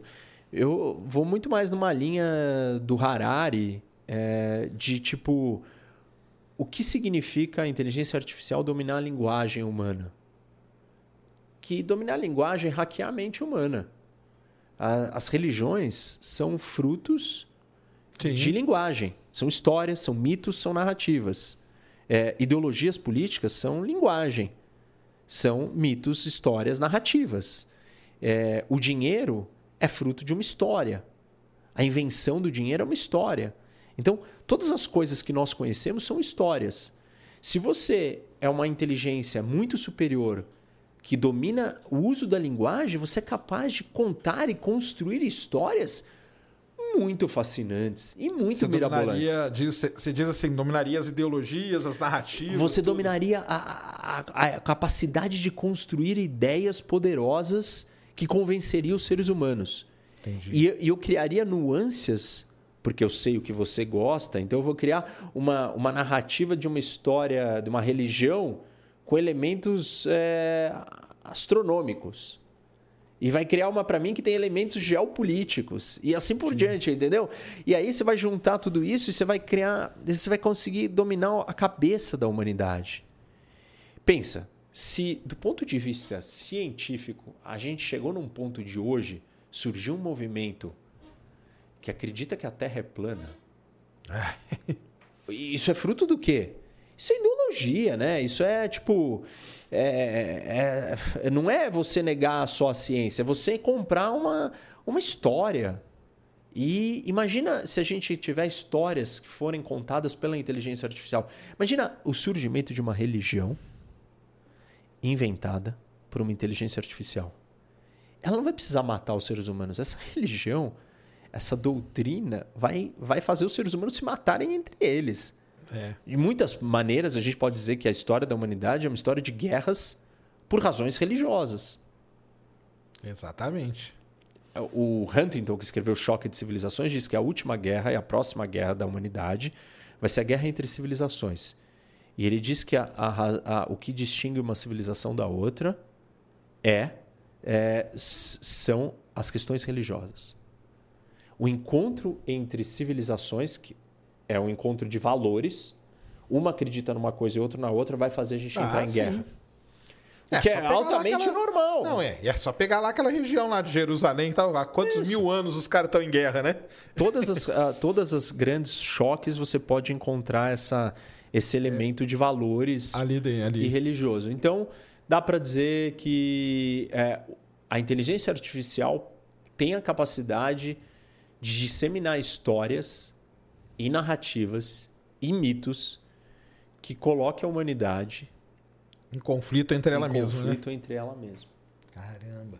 E já tem, igual tem a astropolítica, né? Que é a geopolítica Isso. aplicada ao espaço. Tem uma geopolítica não aplicada para tá entender ó, a tá inteligência tá aí, artificial. Começar a pesquisar sobre isso, tipo, é. gel, é que não vai ser gel, né? Mas é, é não orgânica ou sintética. É, vai ter que ser alguma coisa assim. Sintegráfica, sinte Vou Procura... pensar num nome para isso. É, porque vai ser um negócio, ainda mais em, em, em, em situações, em conflitos geopolíticos. Tá? Imagina o poder que tem uma, uma coisa ah, dessa, é, né? É assim. E, e vai, vai ser um conflito entre inteligências artificiais. Quem ligar primeiro, o outro vai ter que ligar. Porque senão você não tem como vencer. Exatamente. E eu tenho falado sobre isso. Tem um, um estudo aí interessante que saiu de um relatório de um grupo de de pesquisa que deu recomendações nas áreas de segurança nacional e de defesa para o governo americano. E uma das primeiras uh, propostas ou sugestões, é, ou recomendações, é não permitir que a inteligência artificial tenha o controle do lançamento de bombas atômicas. Olha não entregue o poder de decisão para inteligências artificiais. Caramba. E que o mundo inteiro tem que fazer um acordo, um tratado para evitar que isso aconteça. Daqui a Nenhum pouco, país. A ONU vai ter um tratado de IA, cara. Sobre inteligência. Já deve ter, né? Ou não? É, não, não, tem, né? tem, tem, tem, proposta, mas assim, tipo, com esse específico, Entendi. talvez é um tratado que tem que entrar no tratado de não proliferação, entendeu? Um Vamos proibir ali, né? que se dê o controle é, de lançamento para a inteligência artificial. Caramba, é mesmo, né? Pensando nesse lado aí. Uh, Renzo Seolim, você realmente acredita que ter a moeda de reserva é negativo para os Estados Unidos? Por que então outros países estão fazendo movimentos para enfraquecer o dólar? Bom, vamos lá. Eu tenho dito isso, isso é uma, é uma, uma premissa que ela é. Eu nem sei o que é a moeda de reserva. A moeda de reserva é a moeda que os bancos centrais do mundo guardam é, para ter em estoque como Entendi. um ativo Caso protegido. Que alguma coisa é. você usa ali. Beleza. E a moeda de reserva do mundo é o dólar. É, e isso dá um poder para os Estados Unidos, porque tudo vai acontecer em dólar. É, o dinheiro que é usado, a moeda de transação é o dólar. É, a moeda comum para qualquer coisa é o dólar. É, isso traz um dinheiro barato para os Estados Unidos. Então todo mundo sempre falou assim: ah, o dólar domina o mundo, então os Estados Unidos vai dominar o mundo. Uhum. E eu tenho trazido um pensamento que obviamente não é meu, né? mas de caras que estudam isso muito a fundo, que apontam que ter a moeda de reserva não é necessariamente tão bom assim para os Estados Unidos. E e aí eu preciso fazer uma ressalva para explicar isso melhor. Porque assim, quando você fala que não é bom, depende para quem você pergunta. Entendi. Se você perguntar para o Pentágono, ter a moeda de reserva é bom? O Pentágono vai achar que sim. Por quê? Qual era a solução na guerra da Ucrânia? Ou mandar soldados americanos para proteger a Ucrânia, ou não fazer nada. Os Estados Unidos escolheu nenhuma nem a outra. Escolheu uma terceira, que foi o quê? Sancionar a Rússia, a Rússia com a, o dólar, Sim. usando Tirando, o dólar né? como arma. Aham. Então, para o Pentágono, foi bom, porque ele fez alguma coisa Claro. contra a Rússia, mas não teve que ir lá eh, lutar uma guerra. Não perdeu Então, gente, não gastou o dinheiro. Pentágono quer que o, o dólar continue sendo a moeda de reserva internacional. É, o, o Wall Street, o mercado financeiro americano, também quer. Porque eles ganham muito dinheiro com isso. Porque roda muito dinheiro, vem muito dinheiro fácil para os Estados Unidos se todo mundo precisa fazer tudo em dólar. Se você, para me pagar é, alguma coisa, você precisa trocar para dólar, você tipo tá dando dinheiro para os Estados Unidos de graça, está financiando os Estados Unidos. A China financia os Estados Unidos a juros negativo, ou a juros nulo. Negativo não, mas agora então o juro está mais alto. Mas ela dá dinheiro para os Estados Unidos de graça, é, em, em comparação com outros investimentos que ela podia colocar esse dinheiro. Então, ela está financiando os Estados Unidos. Os Estados Unidos, por ter essa reserva, recebe muito dinheiro de graça. Se você está no mercado financeiro de graça ou barato, você vai fazer o que com esse dinheiro? Pô, você tem muito dinheiro para continuar investindo e gerando mais dinheiro. Então, o Wall Street fica feliz. Quem que sai perdendo dentro dos Estados Unidos? Tem gente que perde. É a indústria americana, o trabalhador americano. Por quê? Se o dólar está valorizado, e ele está valorizado porque todo mundo está comprando dólar, e todo mundo compra dólar porque ele é a moeda de reserva, então o preço do dólar vai se valorizar. Todo mundo quer comprar. Lei da oferta e da demanda. É, e aí, o, o dólar em relação às outras moedas fica mais valorizado. Quando os Estados Unidos produzem alguma coisa, ele tem uma desvantagem comercial porque o produto dele é mais caro. Mais caro. Uhum. E o que acontece? Então, você tira a produção dos Estados Unidos e você põe a produção na China, que vai ser muito mais barato, porque a moeda chinesa vale muito menos, então tem uma vantagem e o preço vai ser mais barato. O poder de compra do americano é mais alto. Por que, que nós vamos produzir isso aqui se pode ser produzido lá? E aí, quem perde o emprego? O trabalhador médio americano. É, então, para a produtividade, para as exportações, para a indústria americana, o dólar como moeda de reserva é, ruim. ruim. E a pergunta, ele vira e coloca ali, volta ali só porque tem um final que ele tem uma colocação. Por que então outros países estão fazendo movimentos para enfraquecer o dólar? É, esses movimentos, eles não são é, sólidos. São movimentos teatrais. Tipo, a China não quer ser a moeda de reserva. Ah, mas ela não está tentando criar outra moeda, ela não está tentando comercializar com a Rússia na moeda dela. Está para mostrar, para ela ter um pouco mais de relevância, mas não a ponto dela transformar a moeda dela de reserva. Não pode Se- trocar, né? Se você transformar a sua moeda na moeda de reserva, o que acontece? Você vai ser o fornecedor do dinheiro do mundo. Para você ser o fornecedor do dinheiro do mundo, o seu mercado financeiro tem que ser aberto. Porque você tem que poder entrar aqui, comprar o meu dinheiro e Certo. sair, tirar, entrar e sair toda hora. Isso Entrar e saída de dinheiro é uma economia super aberta, super livre. Tudo que não é o modelo econômico chinês. Quando você entra e sai dinheiro, você tira o poder daquele que controla as comportas de abertura do fluxo financeiro. E você vai tirar o poder do Partido Comunista Chinês. E você tem que mudar o modelo econômico. Qual que é o modelo econômico? Por que, que os Estados Unidos consegue ser uma economia dessa se a sua produtividade é menos competitiva pela questão monetária? Você precisa ser uma economia de consumo.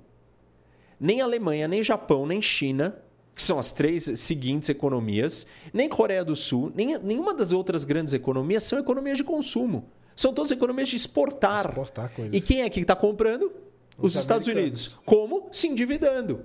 Então, percebe? Para a gente ter uma readequação nesse modelo de moeda e, e econômico, a gente tem que mudar a estrutura econômica do funcionamento das cinco, seis maiores potências econômicas. E essas mudanças não são simples, porque para você fazer o, o chinês consumir mais, não é uma questão de que o chinês não tem dinheiro. É uma questão que você tem que pegar uma porcentagem do dinheiro que é gerado no PIB e dar de volta para o indivíduo chinês. Você tem que dar poder para a população. E o governo chinês não, não é quer fazer pequeno. isso. Ele não quer dar poder para as pessoas. Ah, mas os salários na China estão subindo. Isso não é que que ele está dando poder. Como ele não está dando poder se o salário na China não para de subir? o salário na China sobe, mas a porcentagem do que resta da riqueza do PIB com o, o consumidor, com o indivíduo, com as famílias, não cresce proporcionalmente. Então, existe muito mais riqueza que continua sendo, estando no controle do governo, do Estado e das empresas. E no caso das empresas chinesas, são empresas estatais. Ou seja, está tudo, tudo, na mão, na mão do, governo. do, governo. É. Isso aí é a movimentação. O, o Matheus aqui, Guimarães, ele mandou aqui uma, uma pergunta, ele mandou 20, acho que é dólares australianos. Ele falou o seguinte, ó, professor Rock, minha namorada é de Dom, é Donbass que fala, né? Uhum. Ela é de Donbass. Antes da intervenção da Rússia, a população de Donbass estava sofrendo violência militar civil por parte da própria Ucrânia. Estavam expulsando os moradores de lá. Zelensky não é santo. Expulsando os moradores de por quem, né? É? Não, ele fala que estava essa é acusação, essa é acusação, essa é acusação é, que o, o, várias pessoas do lado da Ucrânia fazem, fazem. em relação à ocupação russa. russa. Ah, e, tá. E primeiro assim, tem um problema que uma parte da população de lá é de origem russa. E eles estavam lutando ou estavam apoiando e pedindo para o Putin invadir e eles queriam que a parte daquela parte do país se tornasse parte Rússia. da Rússia, Entendi. da Rússia. E isso começa, todo esse conflito começa com o Putin estimulando e instigando esse grupo a falar: peçam para se separar, peçam, lutem contra os ucranianos. Entendi. E, entendeu? Então, assim, tipo, isso é parte da estratégia é, do Putin de dominar aquele território. Antes dele decidir invadir, ele fomentou a insurgência desses grupos pró-Rússia dentro da Ucrânia. Entendi. Deixa então, não sei qual é a origem é, da namorada dele. É, talvez ela seja de origem russa. Talvez, né? É. Talvez. O Rodrigo Silva aqui perguntou, Rock, o que acha do posicionamento do Peter Zeihan? Zeihan? Ah, Peter Zeihan que seria sobre o quê? Não faço ideia, ele só perguntou isso. Ah, Concorda com a visão dele? Não sei. Como escreve Zen? Z-E-I-H-A-N. Eu estava aqui tentando descobrir, eu estava olhando aqui o dinheiro da. Peter Zeihan. Eu, eu não conheço, cara, então não posso te responder. Ah, o Renzo mandou aqui um superchat também, mandou ali. Valeu, Renzo. Obrigado, viu, cara? Top superchat aí da noite, né, Cris? O que mais? É, valeu aí, cara. É... O Bir Etíope. O nome Bir é o nome da moeda? É. Certo. A portuguesada é Bir. Muito bom.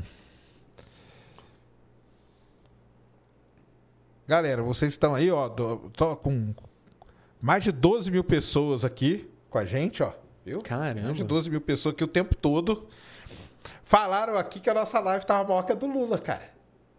Sério? Falaram aqui nos comentários que a gente tem, mais tem gente live do Lula. do Lula. Chupa Lula, tá vendo só, cara? tem Galera, live. É. Tem live do Lula hoje? Ah, acho que tinha aí. O pessoal tava falando aqui, pô, vocês estão com mais gente que na live do Lula tal.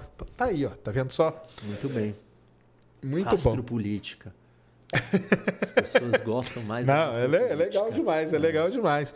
Professor Rock, sensacional, cara. Queria Pô, agradecer muito, muito Obrigado. você Obrigado ter vindo aí. Adorei a conversa. Muito legal mesmo. E eu, eu queria, na verdade, eu queria ter começado sendo o começo da guerra, né? Da ah, Ucrânia e tal. Pô, mas tudo bem. Esse outro lado. A guerra também mas a gente acabar. volta para falar de geopolítica normal. Aqui. Não, a guerra não vai acabar tão, É, não vai. Não você vai. acha que ela acaba? Tão não, cedo? não acho que não acaba tão cedo. Dura mais quanto tempo? Alguns anos, talvez. É mesmo? Ah, é. você vai aguentar isso, cara? É, essa questão da, da eleição americana pode mudar tudo. Você acha a eleição que essa, é no a final, eleição americana a eleição é, o... é no final do ano que vem, né? Então, Caramba, tem tá dois, tem um ano. Ainda, é, então. Isso muda. Aí ele só assume em 25, começo de 25. E janeiro de 25. Então troca o presidente americano em janeiro de 25. Se até lá a Ucrânia não tiver obtido alguma vitória substancial, a coisa fica problemática. Você acha que isso aí é um fator decisivo, então? Muito decisivo. Não tem como a Ucrânia é, lutar sem a, Sem. sem a ajuda do equipamento, munição, Entendi. tudo, tudo, absolutamente tudo.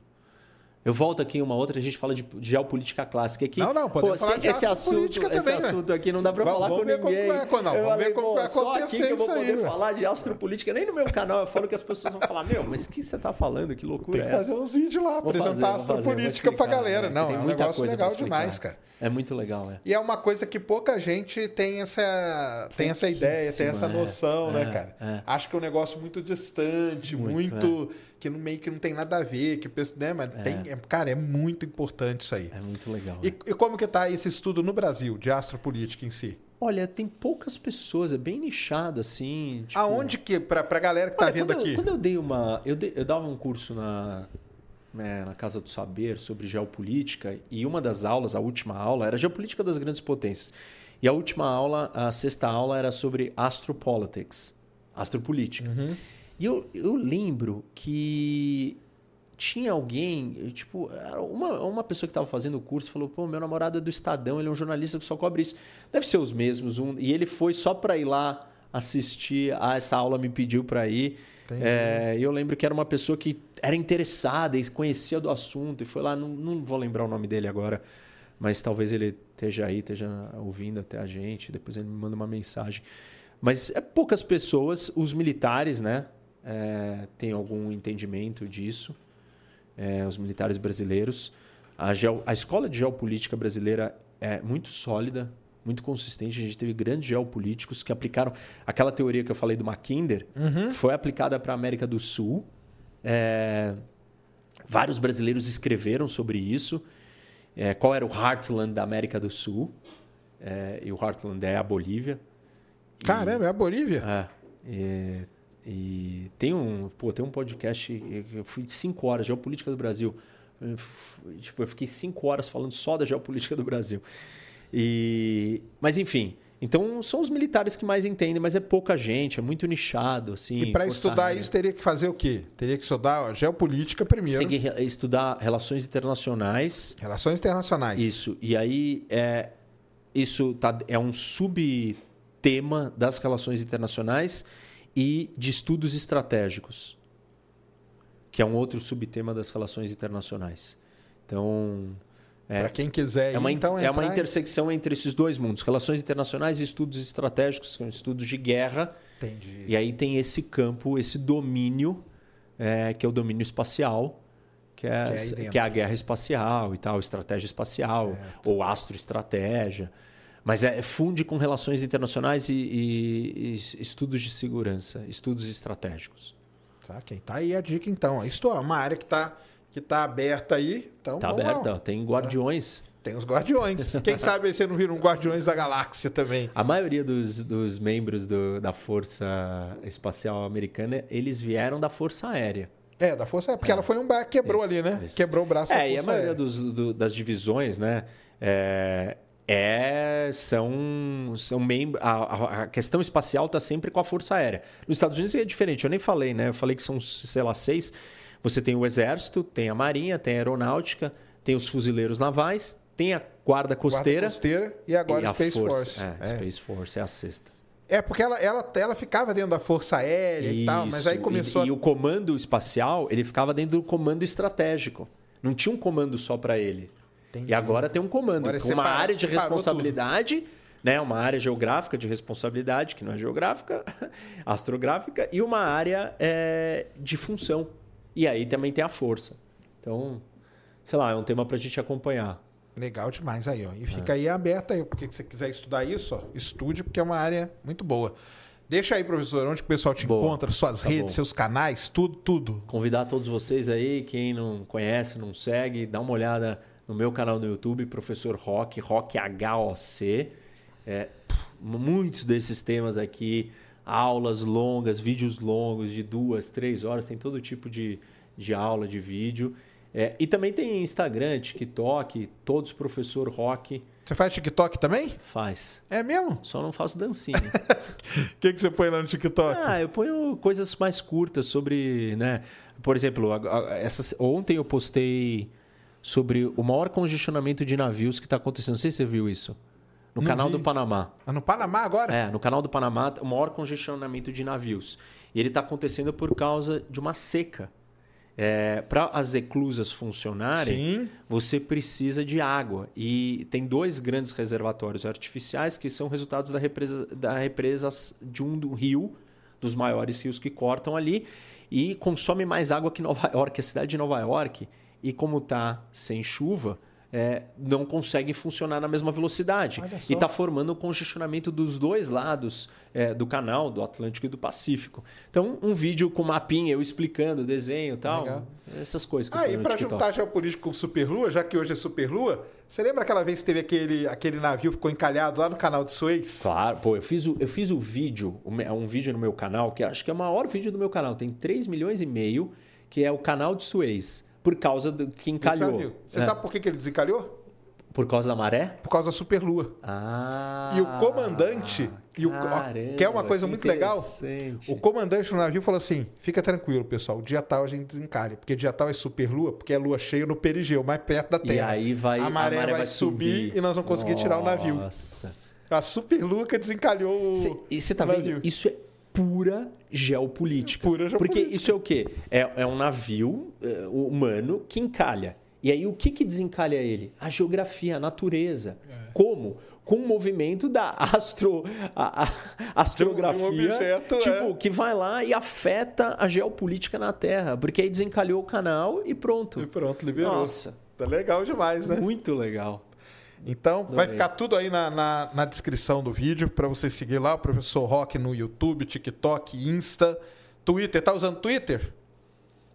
Você tá usando Twitter? Tô, Twitter é HOC 111, mas agora, depois que eu saí da política, eu Ah, você usava lá mais para. O Twitter é muito, né, muito histeria. Eu raramente falo alguma coisa. Agora eu falo mais sobre política internacional. Antes eu falava de qualquer coisa. Agora não. Twitter, Twitter é é, mu- um doideira, ambiente né? muito. Agora é X. É. X, né? é. Tá vendo, Elon Musk? Vai cuidar aí das coisas, cara. Você fica aí no Twitter enchendo É, tipo, é mais importante ele cuidar do resto. do resto, né? Mais, ele, muito ele, mais, Ele muito gosta do mais. Twitter, ele gosta. Beleza, então. Professor, muito obrigado mesmo. Valeu demais. Obrigado você, Papo excelente. Pô, Vai voltar aí, com, voltar. cer- com certeza. Vai voltar aí que tem muita coisa a gente já é. Esse negócio não acaba nunca. Um- Enquanto tiver mundo, né? É, que nem o seu, não acaba nunca também. Enquanto a gente É. tiver cosmos. Enquanto, ah, daqui 5 bilhões de anos acaba, quando sol engolir tudo. Ah, é. Mas não vão estar mais aqui, não. Não, não vão. Galera, valeu demais. Todo mundo que acompanhou, mais de 12 mil pessoas o tempo todo. Obrigado, Muito pessoal. obrigado por todos estarem aí. Amanhã, amanhã, amanhã eu vou ser mais vou ouvir do que falar, porque amanhã nós vamos ter aqui toda a galera aí que participou do, da dublagem, né, Cris? Do One Piece. Quem aí gosta de One Piece? One Piece é um anime, um, do- um dos, das coisas mais vendidas no Japão, pra vocês terem uma ideia. É um negócio, é um fenômeno. Acabou de lançar, vai lançar amanhã, né? Vai lançar de hoje pra amanhã. às De quatro da hoje, manhã. de hoje para amanhã, às quatro da manhã, lança uma, a nova temporada, é isso, né? É o live action. É o live action do One Piece. Vai ter os dubladores vão estar aqui e vai estar o Hugo, né? Que ele chama? É o. Como que Hugo chama? Barbosa. Hugo Barbosa, que é de um canal especialista em One Piece. Deixa, eu- deixa eu só falar do, uma Ah, coisa do fala. meu livro, Fala né, que eu aí. esqueci. Vai lá. É, para quem quiser, pessoal, isso daqui, ó, meu livro, Inteligência do Carisma. É, carisma não é um dom, é um conjunto de habilidades e competências que pode ser aprendido. Tem tudo a ver também com geopolítica, porque é um soft power, é um, é um dos tipos de poder que é o soft power. E, e aqui eu ensino né, como você desenvolver, como que funciona a história do carisma, quais são as habilidades, as competências. Quem tiver interesse, manda uma mensagem eh, no Instagram, um direct ali, e pedindo, a gente vende o livro autografado, quem quiser, tá aqui. Aí, ó. Quer Recado. um livro autografado, corre lá no Insta do Professor Rock, tá tudo aí na descrição. Obrigado. Então amanhã, One Piece e sexta-feira, sexta-feira, galera, vai vir aqui o Julião e, ba e Cariani, Júlio Balestrin, pesagem oficial, hein? Deixem aí quantos quilos vocês acham que eu já perdi nessa brincadeira aí toda, que hoje eu quase morri lá de tanto exercício. Julião, valeu, o treino É foi todo muito foda. Eu tô indo três vezes por semana, era pra ir todo dia. Pô, você tem que ir todo Mas dia. todo dia eu já não tô. Já três vezes já tá pesado.